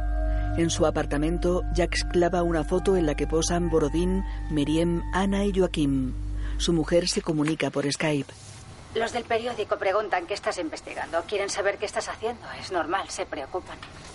No tengo ganas de decírselo, al menos no ahora. De todas formas, no lo entenderían. ¿Qué tal el oído? Bien. ¿Todavía tienes crisis? ¿Eh? ¿Estás bien ahí? Sí. ¿Por qué? ¿No tienes ganas de hablar? no? Sí, sí, sí, sí, sí. Gabriel estaba de exámenes, ¿verdad? Oye, Jack, he visto a Ana en internet. ¿Y qué? Te da miedo. ¿Qué va a ser de la vida de esta niña? No lo sé. En el coche, Jax está al teléfono. Estoy investigando los sucesos de Carbarat. Sé que estuviste en el mismo hospicio que Ana entre 2012 y 2013. No, no, no es una investigación canónica. Ha sido un obispo y una comisión quienes me han encargado de investigar a todos los conocidos de Ana de aquella época. Me gustaría hacerte unas preguntas y que me contaras los recuerdos que tienes de Ana. ¿Ah? Te has mudado. Está a una media hora. ¿Te suena Stephanie Berlamont? De acuerdo. ¿María Mary Jacob? ¿Y Delphine Barjou? ¿Sabes dónde la puedo encontrar? Me han dicho que ya no vive en la región. 11 24 52. ¿Dónde está exactamente la Roche des Arnaud? Estoy un poco perdido. ¿Maya Lonque? ¿Estás seguro? No, pero puedo ir a tu casa o al trabajo. ¿En París? Entonces no. Mira, puedo estar ahí en media hora si quieres. No, no te preocupes, es para hacerte unas preguntas sobre Ana. No será mucho. Los peregrinos se arrodillan ante la estatua de la Virgen. Jax detiene el coche ante una granja. Un hombre se acerca. En la casa, el periodista observa dos fotos de una chica morena. Una mujer le desliza otra foto. Esta es Meriem y ese es su novio. Jax coge la foto. ¿Quién es su novio? Un chico que conoció en la asociación. Un ruso. ¿Qué tipo de asociación? Asociaciones que ayudan a la gente, a la gente que está sola, a los pobres. Y a los presos. ¿Por qué? ¿Visitaba la prisión? Sí. ¿Les habló a menudo de Ana y de lo que pasó con las apariciones? No, No. nunca. ¿Nunca? Nosotros nos enteramos después. Entonces, después del hospicio, Mary y Ana perdieron el contacto. Yo al menos nunca las he visto juntas. Nunca ha venido. Pero quizás se hayan visto. ¿Cómo se llamaba el novio? Pavel. Él escribe. ¿Saben su apellido? No, ni siquiera sé si ese es su verdadero nombre. Oh, ¿Por qué dices eso? No lo sé. ¿Y en qué trabajaba Pavel? Era militar. Un vagabundo, vaya. Creo que están en el primer cajón. Entran en una habitación. La mujer mira postales y cartas.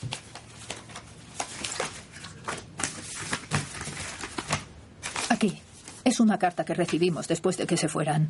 Se la entrega. De un preso que iba a visitar, Lumió. No tenía noticias de ella y estaba preocupado. Quería saber por qué había desaparecido. Gaspar Lumio. Gaspar Lumió, eso es. ¿Saben qué relación tenía con ese preso? Bueno, iba a verle para debatir, para hablar sobre los evangelios, el perdón. Siempre quería ayudar a todo el mundo. ¿Alguna vez le dijo que quisiera ser monja? ¿Meriem? No. No, al contrario. Quería viajar y, y ver mundo. Estaba siempre fuera. Sí, además estaba enamorada. ¿Le importa que me quede la carta? No. No. ¿Le apetece un café? Sí, gracias. El hombre sale. La devolverá, ¿verdad? Claro. Ella le sigue. Jack se dirige a la puerta. Repara en un trozo de icono medio quemado con la imagen de la Virgen. La mujer vuelve. ¿Qué es esto? Ah, es un regalo de Pavel. Nos lo dio cuando se fueron. ¿Les dijo dónde lo consiguió? Cuando fue soldado, imagino. Jax coge el icono. Estaba roto, pero lo arregló. Dos pletinas unen las dos mitades del icono. ¿Me permiten que le haga una foto? Claro. Lo deja sobre el escritorio. Lo fotografía con el móvil. En el coche, Jax abre el portátil. Teclea. Observa fotos del homenaje a su compañero. En una se aprecia el icono.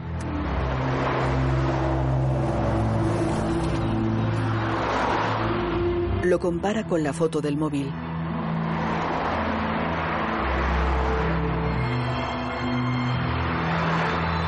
Recuerda la foto del icono tomada por su amigo. Las imágenes de una explosión. Se quita los cascos en el otorrino. El coche está junto a un aserradero. En el apartamento. ¿Qué quieres decir con casualidad? No sé, puede ser una coincidencia. Tropezarse con esa cosa en un lugar alejado de la mano de Dios por casualidad es imposible. Cariño, te estás montando. No me estoy inventando nada. Lo tengo delante, es real. ¿De qué tienes miedo? No lo sé. Se sienta ante la pantalla. No lo sé. En el aseo se lava la cara.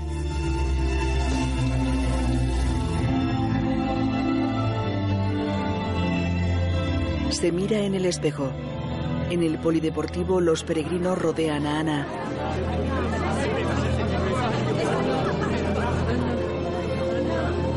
Jack se acerca. Ana. Ana. Ana, tengo que hablar contigo. ¿Quién es Meriem? ¿Qué pasó con ella? Ana. ¿Quién es Meriem? Borodín y ella se alejan en medio del gentío. En un restaurante, los miembros de la comisión están sentados a la mesa. Jax mira fotos de Meriem en el móvil.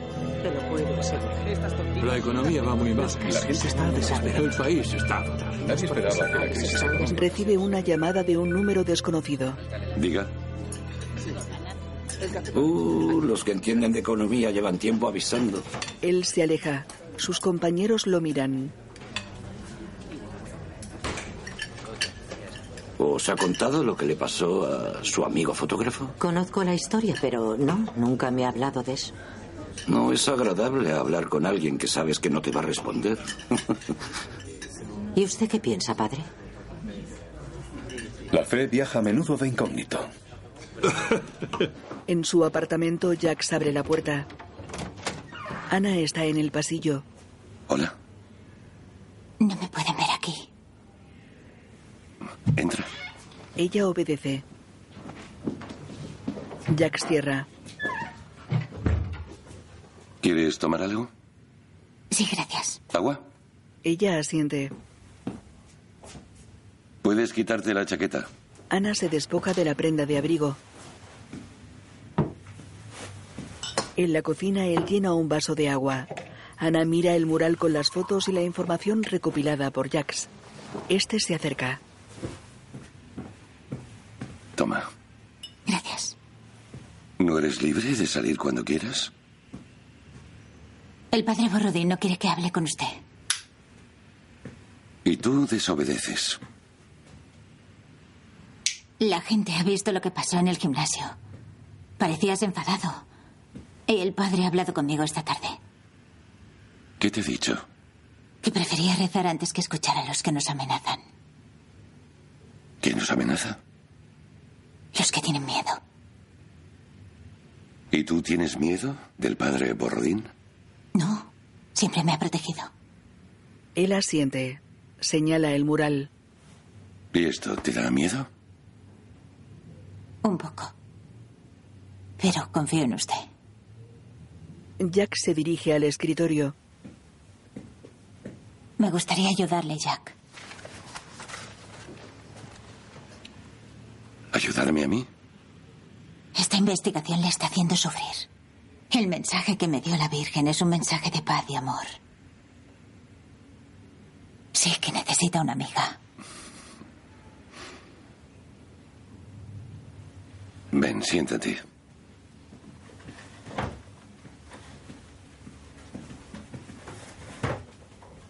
Ana se sienta en el sofá, él en una silla. Ana, háblame de Meriem. Era mi amiga del hospicio. ¿Por qué se fue? Fue ella quien quiso irse. ¿Conocías a su novio ruso, Pavel? ¿Su novio? No. ¿Cómo iba a conocerle? ¿Tú no has estado enamorada? Seguiré siendo virgen. Lo sé desde hace tiempo. Es lo que ha dado sentido a mi vida. Yo amo a Dios.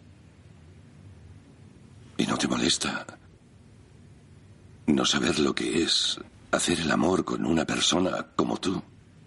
¿No te hace sufrir? Es un sufrimiento hermoso. Muy hermoso. Jack se asiente.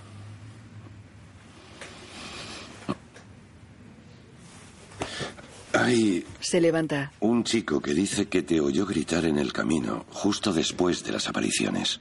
¿Gritar? No, no grité. ¿Por qué habría gritado? No lo sé, eso me han dicho. No, no grité. ¿Entonces miente? La gente cuenta historias sobre las apariciones. He escuchado de todo. Ana, solo quiero entender por qué hay alguien que dice que te oyó gritar. ¿Por qué Miriam desapareció de repente? ¿Y por qué cada vez que te hago una pregunta tienes pensada la respuesta? Tanta ira no le deja aceptar lo que vi. Ana se levanta. He venido para pedirle una cosa. Se acerca a él. La comisión quiere analizar el lienzo manchado de sangre. No tienen derecho, es sagrado. No depende de mí. No puedo hacer nada. Se arrodilla. Se lo suplico, no Ana. lo toquen, se lo ruego. Ana, levántate. Quiero Ana, ser su amiga, Ana, quiero ayudarle. Por favor, Levántate, Ana. Levántate. no tienen derecho, se lo suplico. No te quiero ver así. Levántate, por favor. Prométamelo, por favor, por favor. Levántate. La levanta. No está en mis manos.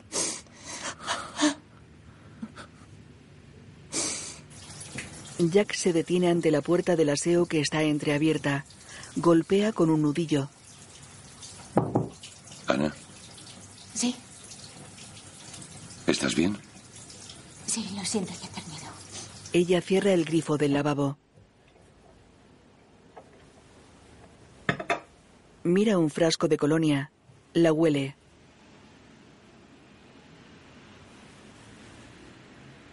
Lo deja. Se mira en el espejo. Reza apoyada en la pared. Jack se abre la puerta del piso. ¿Cómo volverás? Andando. No está lejos. ¿Va a venir a la celebración de la semana que viene? ¿Quieres que vaya? Sí, es importante que esté. Él asiente. Ella le abraza.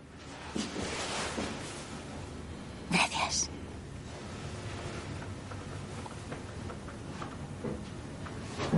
Jax observa fotos de Mariem.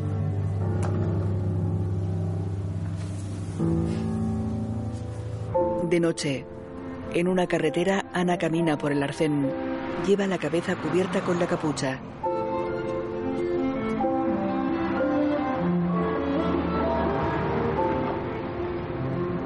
Pasa por encima del guardarraíl. Camina por la calzada. Continúa por una urbanización. Anda por un jardín. En su celda se santigua arrodillada ante la cama. Sentada sobre ella deja el rosario en la mesilla y apaga la luz.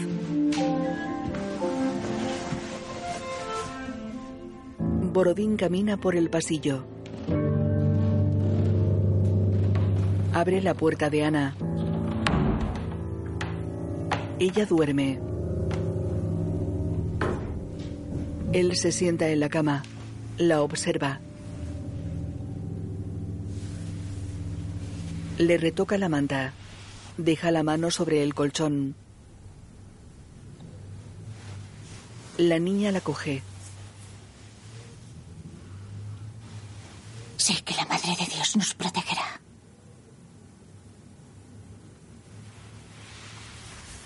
El cura coge la mano de la niña. En el apartamento, Jax observa en el portátil una foto del cadáver de una mujer. Está al teléfono. Se llamaba Safia Ayad. A-Y-A-D. Ocurrió en eh, 2005. No, solo tengo el nombre, no tengo la cárcel. Lumio. Gaspar Lumio. Gaspar Lumio. L-U-M-I-O. Sí, por casualidad no tendrá el número de su abogado. Sí. Lo escribe. En el comedor del convento, Ana tiene la mirada perdida. Ana, no tienes buena cara. No te has acabado el desayuno. ¿Quieres hablar conmigo? ¿Podemos hablar? Las monjas salen del comedor. Meyer observa a Ana desde el umbral. En un pasillo, el americano y ella caminan juntos. Solo te pido tu bendición. No llevará mucho tiempo, de verdad, te lo prometo. En un almacén de souvenirs de la aparición. Estos son los regalos para los grupos que nos apoyan. Una simple bendición bastará, pero es importante para ellos saber que lo has tocado todo. Le acerca una figura. Ana retrocede. Se marcha. En su celda la chica llora sentada en la cama. Tumbada golpea la pared con la rodilla. En la capilla, Ana está arrodillada con la cabeza agachada. En un edificio oficial, un letrado entrega un archivador a Jax. Safia murió con 25 años. La familia no apareció. Fui yo mismo quien se encargó del entierro. Aquí tiene la autopsia. Nació en 1982 en Dielfa, Argelia. ¿Era musulmana? Sí. Vivió un tiempo con una especie de delincuente que la abandonó con un hijo. Terminó por dárselo a los servicios sociales y después fue deambulando por la región. O sea que tuvo un hijo en el 97 o 98. ¿Era un chico o una chica? Una chica. Hay una chica de 17 o 18 años que visitaba Lumia en prisión. Tengo una foto. Mire, Se la muestra. Meriem. Meriem Almedia. El hombre niega. ¿Su nombre real? Sí, creo. No lo sé, quizá. ¿No sabe nada más? No. Creo que quiso desaparecer. Perdón, pero tengo un juicio. Tengo que irme. Gracias. Buena suerte. Sí. El letrado se marcha. Jax observa la foto de Meriem. En el centro comercial, Joaquín se sienta en el banco junto a Ana.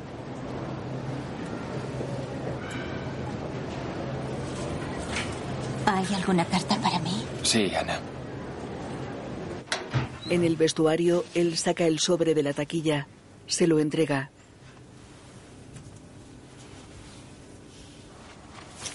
En el reverso lee el nombre de su amiga. Mira a Joaquín. ¿Cuánto hace que no comes? Ella le acaricia la cara. ¿Hasta dónde quieres llegar? En la habitación, Ana saca la carta del sobre sentada ante la mesa. En su interior hay una foto de Meriem y Pavel. En otra ella posa con un bebé. Desde el umbral, Joaquín la observa. Mira hacia afuera. Ella lee. Pienso en ti todos los días. Te espero ahora y en la siguiente vida. Miriam. Ana se queda pensativa.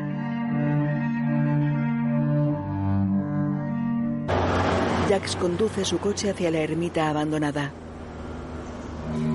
Sube la última pendiente caminando. Ana espera junto a la ermita.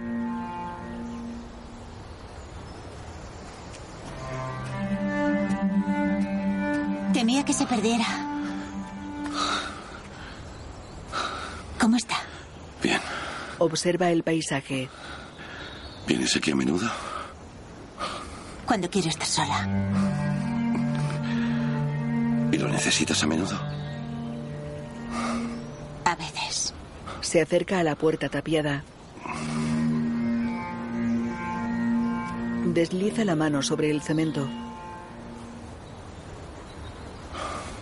Mira a Jack sonriendo. Es bonita la montaña, ¿verdad? Sí. ¿Oye el río? Caminan por el bosque. ¿Cuánto hace que no vuelve a casa? Desde que llegué aquí. ¿Y no le echan de menos? Sí, pero... Mientras tanto es mejor que esté lejos. Mientras tanto, Oye, ¿eres tú quien hace las preguntas? no sé. Intento conocerle mejor. No tenemos por qué hablar de la investigación. ¿Lleva su cuaderno?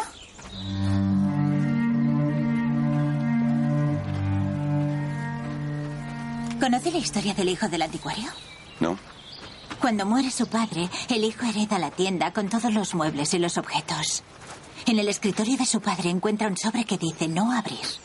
Cree que es la última voluntad de su padre y entonces decide no abrirlo. Durante toda su vida se pregunta qué hay en el sobre. Cuando llega la edad de la muerte de su padre, decide abrir el sobre misterioso. ¿Y sabe qué había dentro? No. Decenas de etiquetas donde ponía no abrir.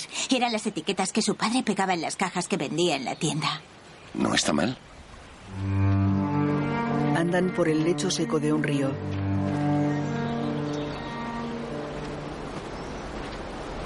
¿Nunca has intentado encontrar a tus padres? No. Encontré una familia aquí. Una que yo elegí. ¿Se encuentra bien? Jack se tapa el oído derecho. ¿Qué le duele? El oído.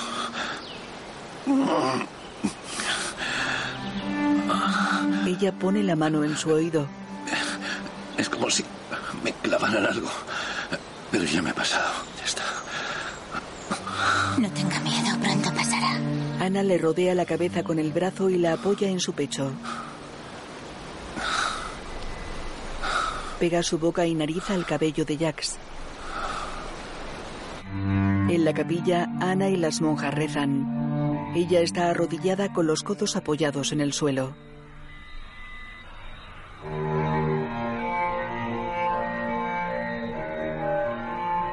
En su celda, la chica reza arrodillada. Por fin estoy llena de amor y deseo. Me ofrezco en cuerpo y alma, Señor. Mi amor se transforma en una llama que se elevará hasta el cielo al final de mis días. Entonces conoceré el amor al final. Varios gendarmes descuelgan el lienzo manchado de sangre.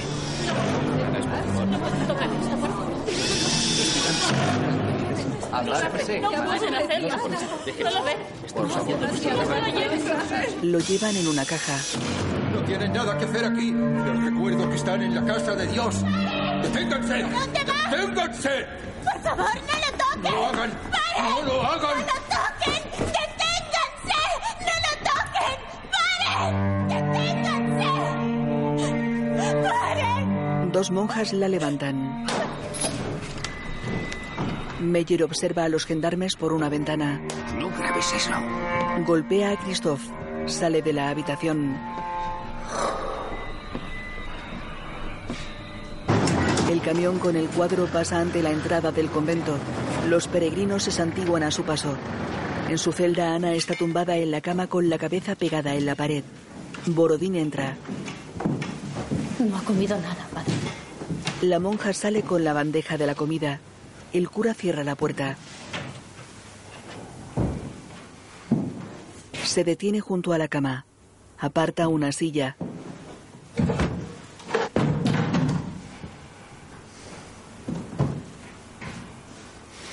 Se sienta en la cama.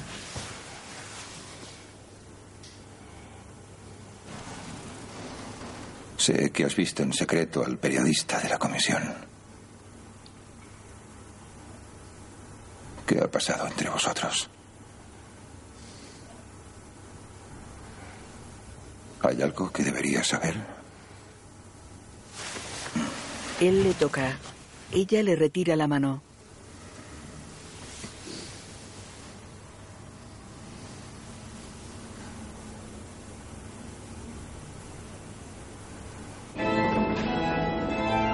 Capítulo 5. Revelación. En el polideportivo varios técnicos trabajan. Borodín entra. Meyer se acerca a él. Menos mal. Por fin funcionan todos los enlaces de Internet. Buenos días, padre. Buenos días. A ver, habrá más de 15 grupos de Estados Unidos conectados en directo con nosotros. Una decena en Holanda, Austria y en Francia, evidentemente. Mire, Filadelfia, ¿me oís? En una pantalla observan a los fieles de una iglesia. Borodín y Meyer se sientan en sendas sillas. Bueno, ¿y cómo está hoy? El sacerdote mira al frente serio. Hasta que los peregrinos no empezaron a venir en masa, la iglesia no se interesó por las apariciones de Bernadette. Borodín lo observa. Los fieles siempre han estado por delante de la iglesia. Y aquí sucede lo mismo. Los fieles están aquí con nosotros. Lo sé.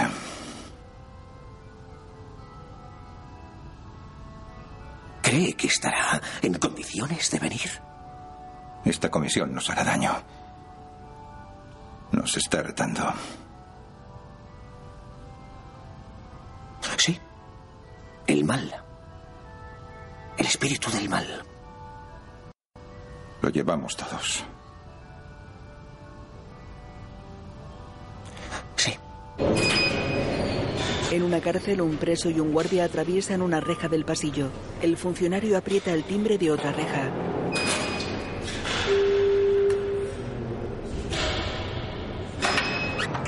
Fuera, Jax y un guardia se dirigen a la entrada. Se detienen ante la puerta de una sala de visitas. El preso espera sentado ante una mesa. Jax entra. El guardia cierra. El periodista se sienta frente al preso.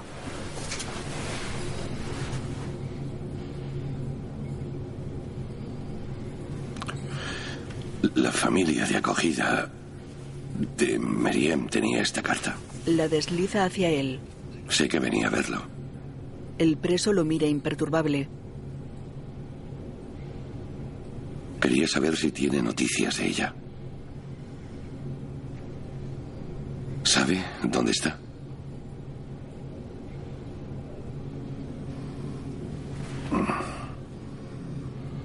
Meriem es la hija de Safia. El preso baja la mirada.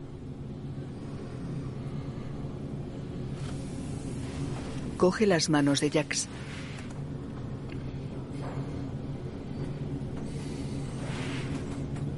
Mira fijamente al periodista.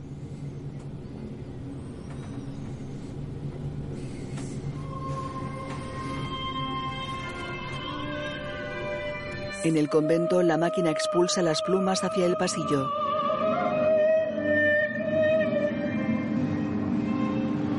Una monja corre hacia la sala de los edredones. Otras religiosas entran tras ella. La chica está sin conocimiento. Ana. Ana. ¿Estás bien? Ana. Ana, ¿me oyes? Ana, ¿me oyes?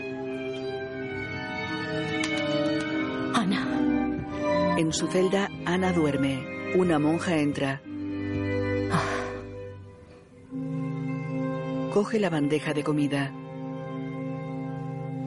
Tienes que comer, Ana. ¿Me oyes? La chica no se inmuta. Eres demasiado orgullosa. Sale de la celda con la bandeja.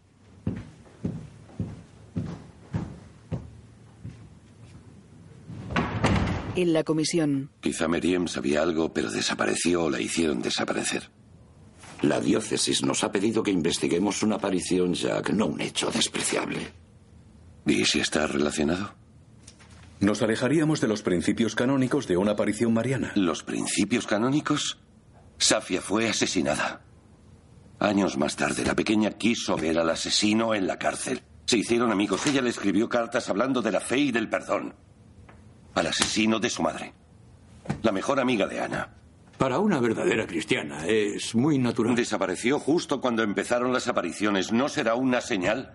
¿Una señal? ¿Ahora creen las señales? Eso es nuevo. No es asunto nuestro, Jack. Mío sí. Es asunto mío porque está fuera de su marco de referencia. Y sus principios canónicos son quizá la manera de ignorar la realidad de los hechos. Perdone, pero creo que no ha entendido nuestra misión. Lo he entendido. Si me pidieron que investigara fue para trabajar de manera distinta, para descubrir algo más simple y real. Sí, es verdad. Usted vive en el mundo real, pero la realidad no existe, amigo mío. Es una sombra, una ilusión. La verdad siempre se nos escapa. Y es eso lo que no ha entendido. Necesito saber si me han mentido o no. Tengo que saber si puedo creer en lo que me cuenta esa chica. Quiero hechos, pruebas.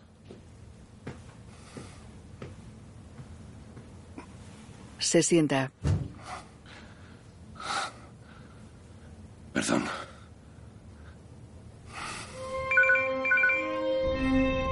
En una furgoneta, Ana viaja sentada entre Meyer y Borodín.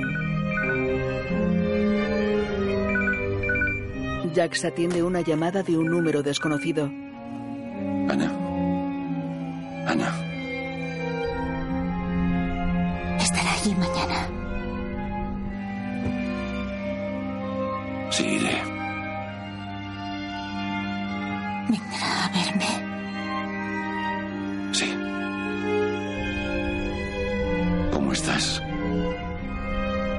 Ayudarte en algo? El martirio es una recompensa, Jack. Espero merecerme tanto sufrimiento. Gracias. Jax cuelga. Se queda pensativo.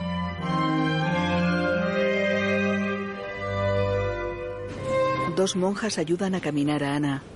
Bajan unas escaleras. La chica está muy demacrada. Christoph la graba. Borodín susurra a Ana al oído. Esta llora. Meyer guía a sus técnicos. Los peregrinos se levantan, se santiguan. Ana camina por el polideportivo.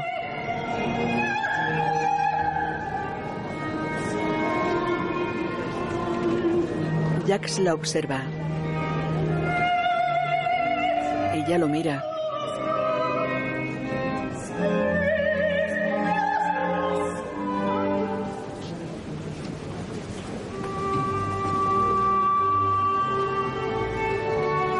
Ana se desvanece.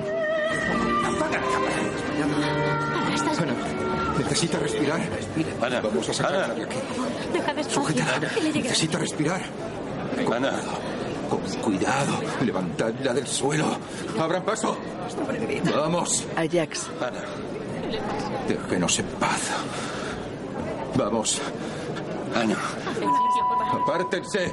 Se la llevan. Queridos hermanos y hermanas, como todos sabemos muy bien, es una gran carga haber sido elegida por la Madre de Dios como su mensajera. Solo quiero ayudar. Ánimos fuertes, hermanos. Si el alma es fuerte, el cuerpo es débil.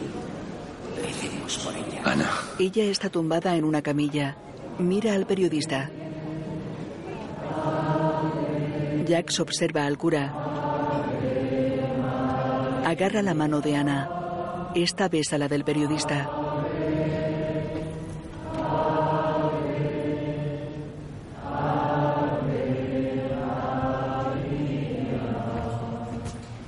En la celda un médico la ausculta. Respira. Respira. ¿Desde cuándo no comes? En la capilla, Jax está sentado en un banco. Borodín estrecha la mano del médico. Gracias por todo, doctor. Mira a Jax. Se acerca. El periodista se levanta.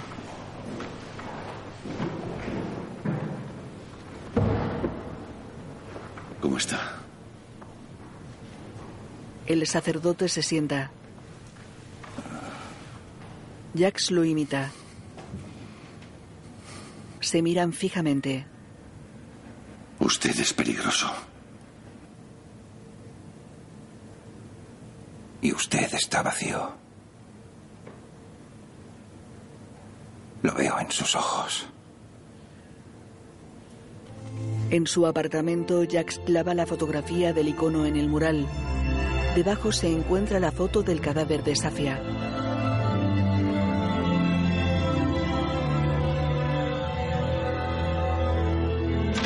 Lee un documento.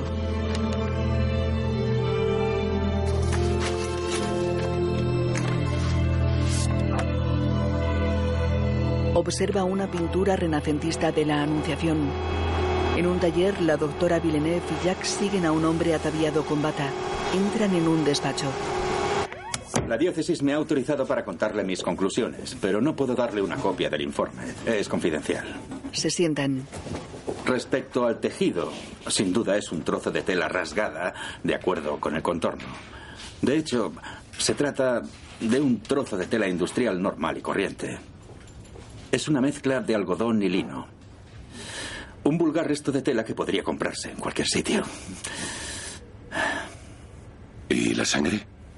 Se trata de la sangre de un individuo de sexo masculino, pero no podemos saber cuándo se manchó al estar seca la sangre. ¿Han podido extraer el ADN? Sí, según el ADN se trataría de un individuo de unos 30 años de raza blanca. ¿No se corresponde con nada de su base de datos o de la policía? Habrá que preguntarles. Yo no tengo acceso a los archivos de la policía.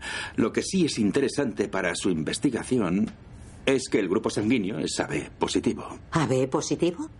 ¿Por qué es interesante? Es el grupo sanguíneo que se ha encontrado numerosas reliquias sagradas. ¿Es decir? Se ha encontrado el mismo grupo sanguíneo AB positivo en muchas reliquias. El sudario de Turín. Muestra fotos. La túnica de Argentel. O el sudario de Oviedo. Entonces se ha certificado que todas estas reliquias pertenecieron a Cristo. No. La Iglesia permite a los fieles venerarlas, pero no garantiza la veracidad de los hechos. Fuera, Jack se entra en el coche. La doctora sube al asiento del copiloto. ¿Qué es lo que esperaba? ¿Una prueba? ¿Una prueba de qué? Con una prueba no habría elección, Jack. No habría misterio.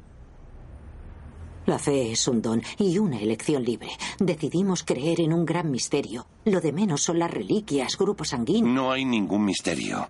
Nos han contado tonterías. Una historia que mezcla tejidos industriales e iluminados. Esto no tiene nada que ver con la fe. ¿Nunca ha creído en la sinceridad de Ana? ¿Por qué? ¿Por qué debería creerla? ¿Por qué? Dígame. En su celda, Ana está tumbada en el suelo boca arriba. En el polideportivo, Meyer acerca el micrófono a su boca. Los peregrinos están sentados alrededor de él. Queridos hermanos y hermanas, el gran pecado del mundo moderno quizás sea la negación de lo invisible. Borodín lo observa serio. Con tal de encontrar las pruebas de un gran misterio, la Comisión de Investigación Canónica ha cometido errores, torpezas y humillaciones. Pero la fuerza está en Ana. Hoy sabemos que le depara un gran destino. Para ella, la verdad es obvia.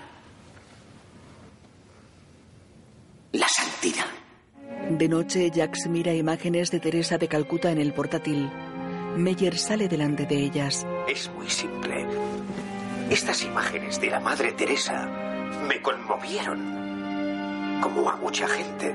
Esta es la razón por la cual elegí este estilo de vida.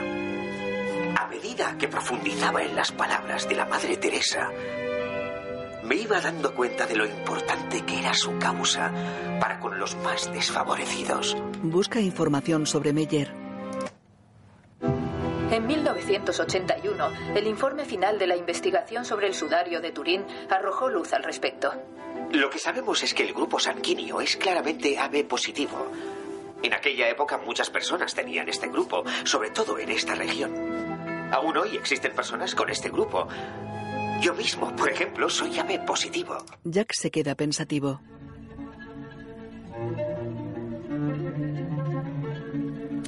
Está sentado en el alféizar de la ventana. En un bar, Villeneuve está al teléfono. ¿Qué ocurre, Jack? El sudario es él, es Antón. Es él quien se lo ha inventado. ¿Dónde está? ¿Quiere, ¿Quiere que vaya? El resto no lo sé. Necesita descansar, Jack. ¿Qué vio? ¿Qué pasó con Miriam? En la celda de Ana, la puerta está abierta. La cama está movida y con las sábanas desordenadas. En el suelo hay un par de zapatos. En un pasillo, dos gendarmes interrogan a Borodín. Varias monjas están con ellos. ¿Por qué cree que ha desaparecido? No se iría nunca sin avisarme. Nunca he hecho eso. Jamás. Jamás. Meyer está en el comedor. En el edificio de la comisión, Jack se entra corriendo en el despacho. Yo no creo. Deberíamos. Pero si no cogen ni No tenemos noticias. Quizá esté en el hospital. ¿Han llamado? Sí, pero no está allí. Esta es la mejor manera de hacerla callar. No puedo quedarme. Voy a ir. Hay que hacer algo. Me voy. No es asunto nuestro, Jack. ¿En serio? En el convento, Borodín observa a los peregrinos por una ventana. Una intensa lluvia cae sobre ellos. El cura se vuelve. En una carretera solitaria, Ana camina rápido. Está vestida con el camisón. Anda por el bosque.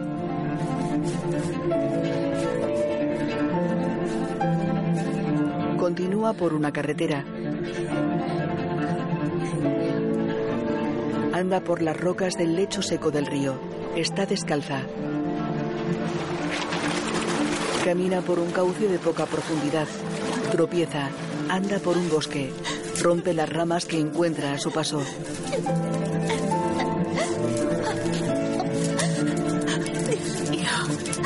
Sube una ladera. Se resbala.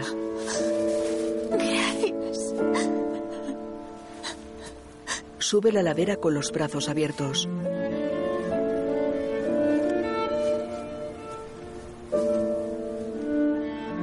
En su apartamento, Jax duerme en el sofá. Le llama un número desconocido. De día, en el centro comercial, Jack se sienta en el banco. Observa el móvil. Lo guarda en el bolsillo. Mira hacia su derecha. Joaquín se sienta a su izquierda. El periodista se vuelve. ¿Es usted Jack? Sí. ¿Sabes dónde está Ana? ¿Lo sabes? En el vestuario, Joaquín saca un paquete de la taquilla. Me pidió que le diera esto. En el anverso leemos, no abrir. En la habitación, Jack se sienta ante la mesa. Saca la correspondencia del paquete. Joaquín lo observa desde el umbral. Mira hacia la calle. Él observa las fotos de Meriem con Pavel y con su bebé. De noche, en una ladera, Ana está tumbada sin conocimiento.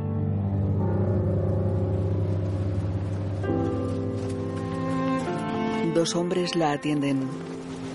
Muchacha, ¿me oyes? Dime algo. La chica no reacciona.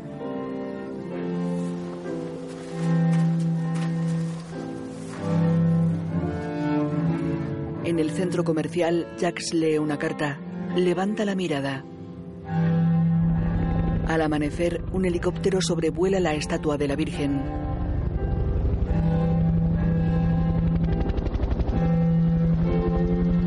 Junto a Ana, un hombre hace señas al aparato. El otro está agachado a su lado. El helicóptero los ilumina. Las velas del pedestal iluminan la estatua. Ana está en una camilla. Un cable la conecta con el helicóptero. Un hombre de salvamento hace una señal al piloto.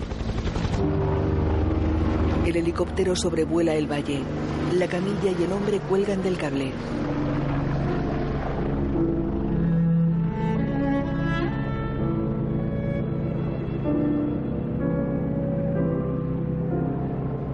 El sol del amanecer ilumina la estatua.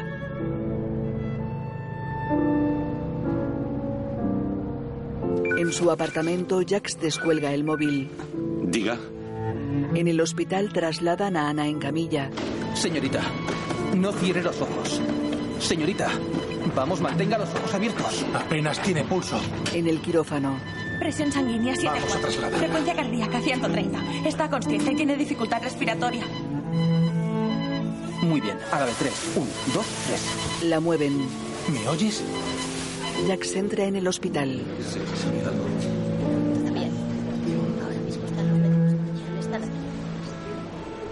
En el quirófano despojan a Ana de la manta térmica. Un médico le toma el pulso en el cuello. ¿Nivel de saturación? Por debajo de 80. Todavía tiene pulso. La estamos perdiendo. Le está bajando la tensión. No, no, no, no, no. Joder, bradicardia. La estamos perdiendo. Aguanta. Aguanta, pequeña. En un pasillo, Borodín se arrodilla y se santigua. Entrelaza los dedos. En el quirófano, Desfibrilador. Fuera. Cuidado. 3, 2, 1. Listo. el cuerpo se arquea. Vuelvo a cargar a 300. Cargado. 2, Fuera. 1. En la capilla nieva mansamente.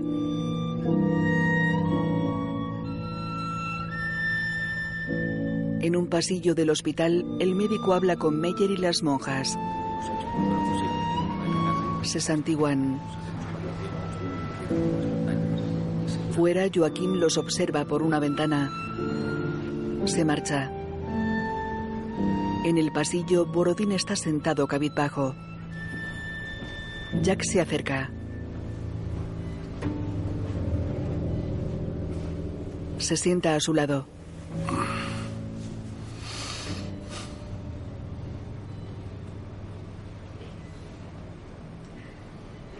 Era yo quien la necesitaba. Mira a Jax.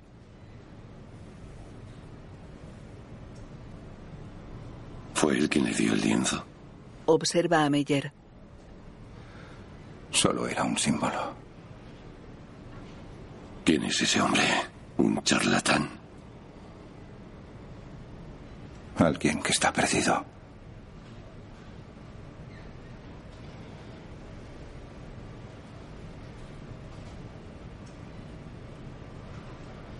Yo también lo estoy.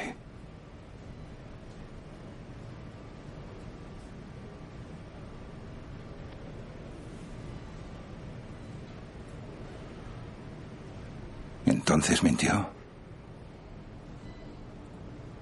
No sé quién para decirlo. Pero lo sabe. Todavía no.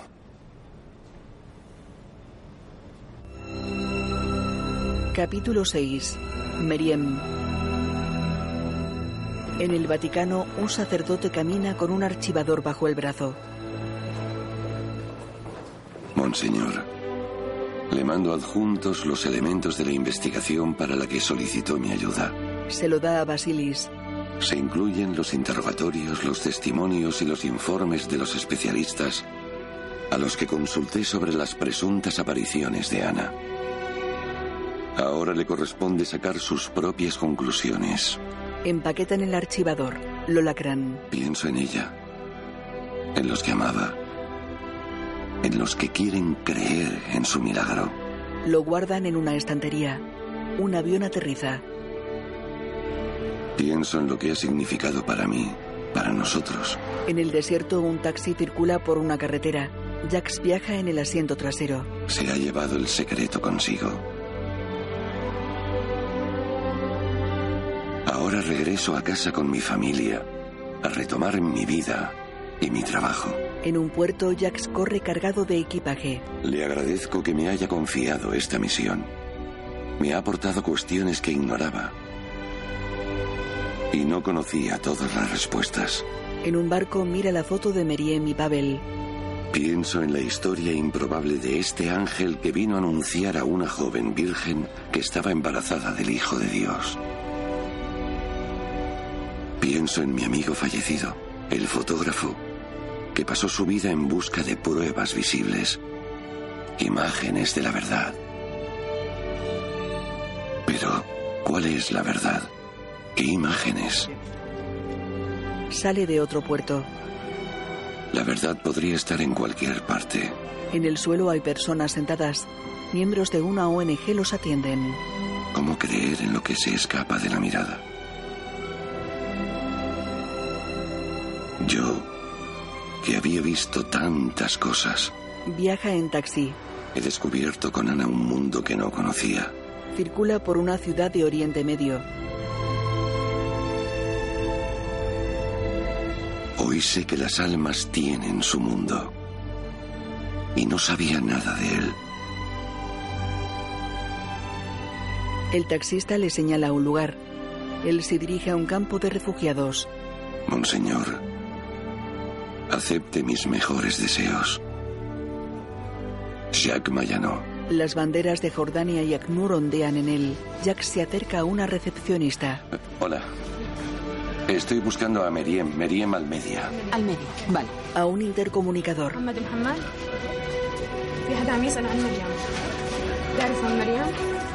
Un hombre entrega un papel. Escanean su ojo. Dentro del recinto, un refugiado se dirige a Jax. Y una vez allí, a la derecha. El periodista camina por una calzada que atraviesa todo el campamento.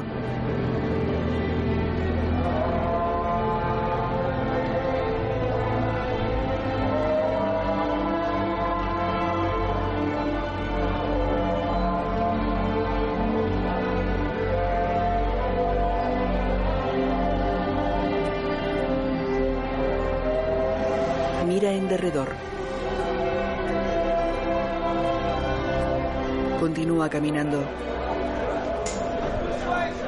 Entra en una caseta con paredes de lona. Los refugiados hacen cola.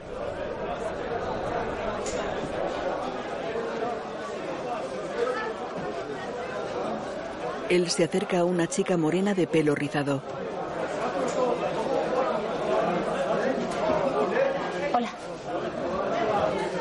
Qué puedo ayudarle? Él la mira fijamente. Vengo a hablar de Ana. Ella se queda atónita.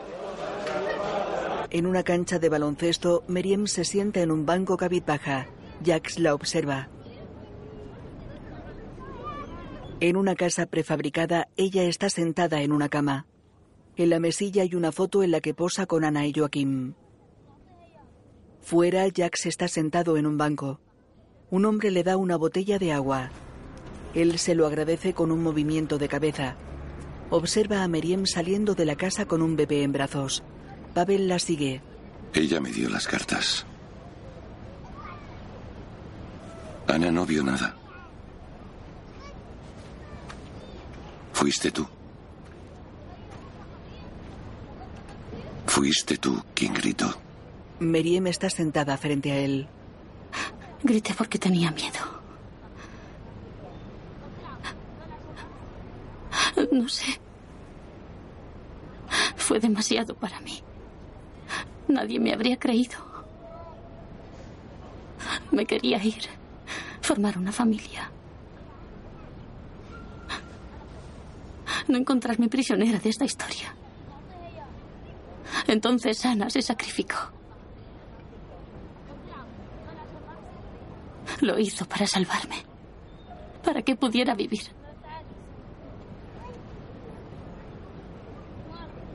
Era mi amiga.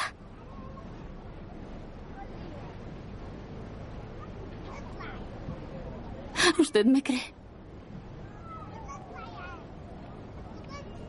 No lo sé. En la casa, Pavel observa el icono. Yo estaba allí cuando tu amigo tomó la foto. Con la niña. Me acuerdo de él. Hablamos. No tenía miedo. ¿Recuerdas dónde estaba la iglesia? No era una iglesia, sino un monasterio. Lo han destruido. Se lo devuelve a Jax envuelto en una tela. Él observa a Meriem por una ventana. Pero está lejos. En la frontera. Y es peligroso. Ya veremos. Guarda el icono en su maletín. Mira a Meriem que tiene al bebé en brazos.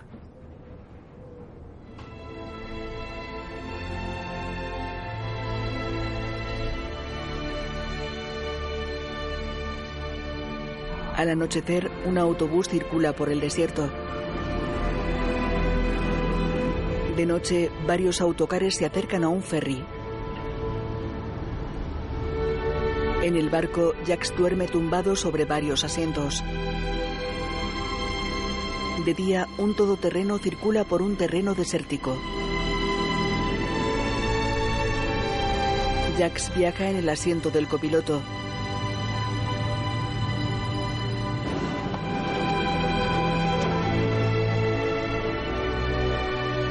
El vehículo se acerca al monasterio levantando una polvareda. El periodista camina entre las ruinas del monasterio.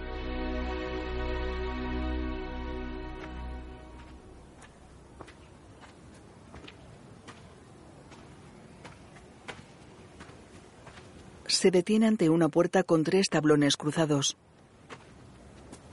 Tira del candado. Mira entre las hojas de la puerta. Se aparta unos metros. Mira hacia un lado. Rodea el edificio. Acaricia la pared.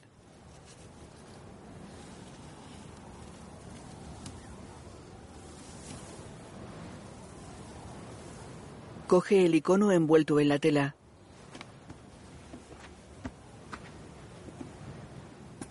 Lo deja en el umbral de la puerta. Le pone una piedra encima.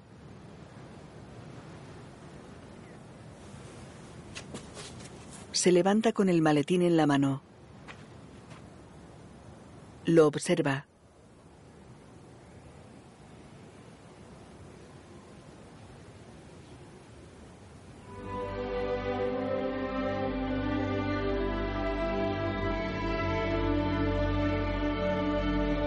La imagen funde a negro.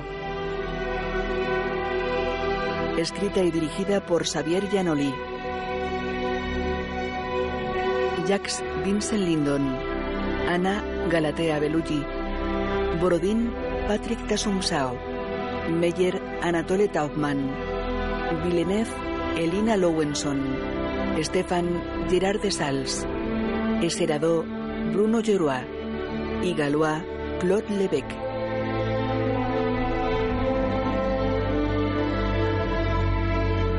Director de fotografía Eric Gauthier.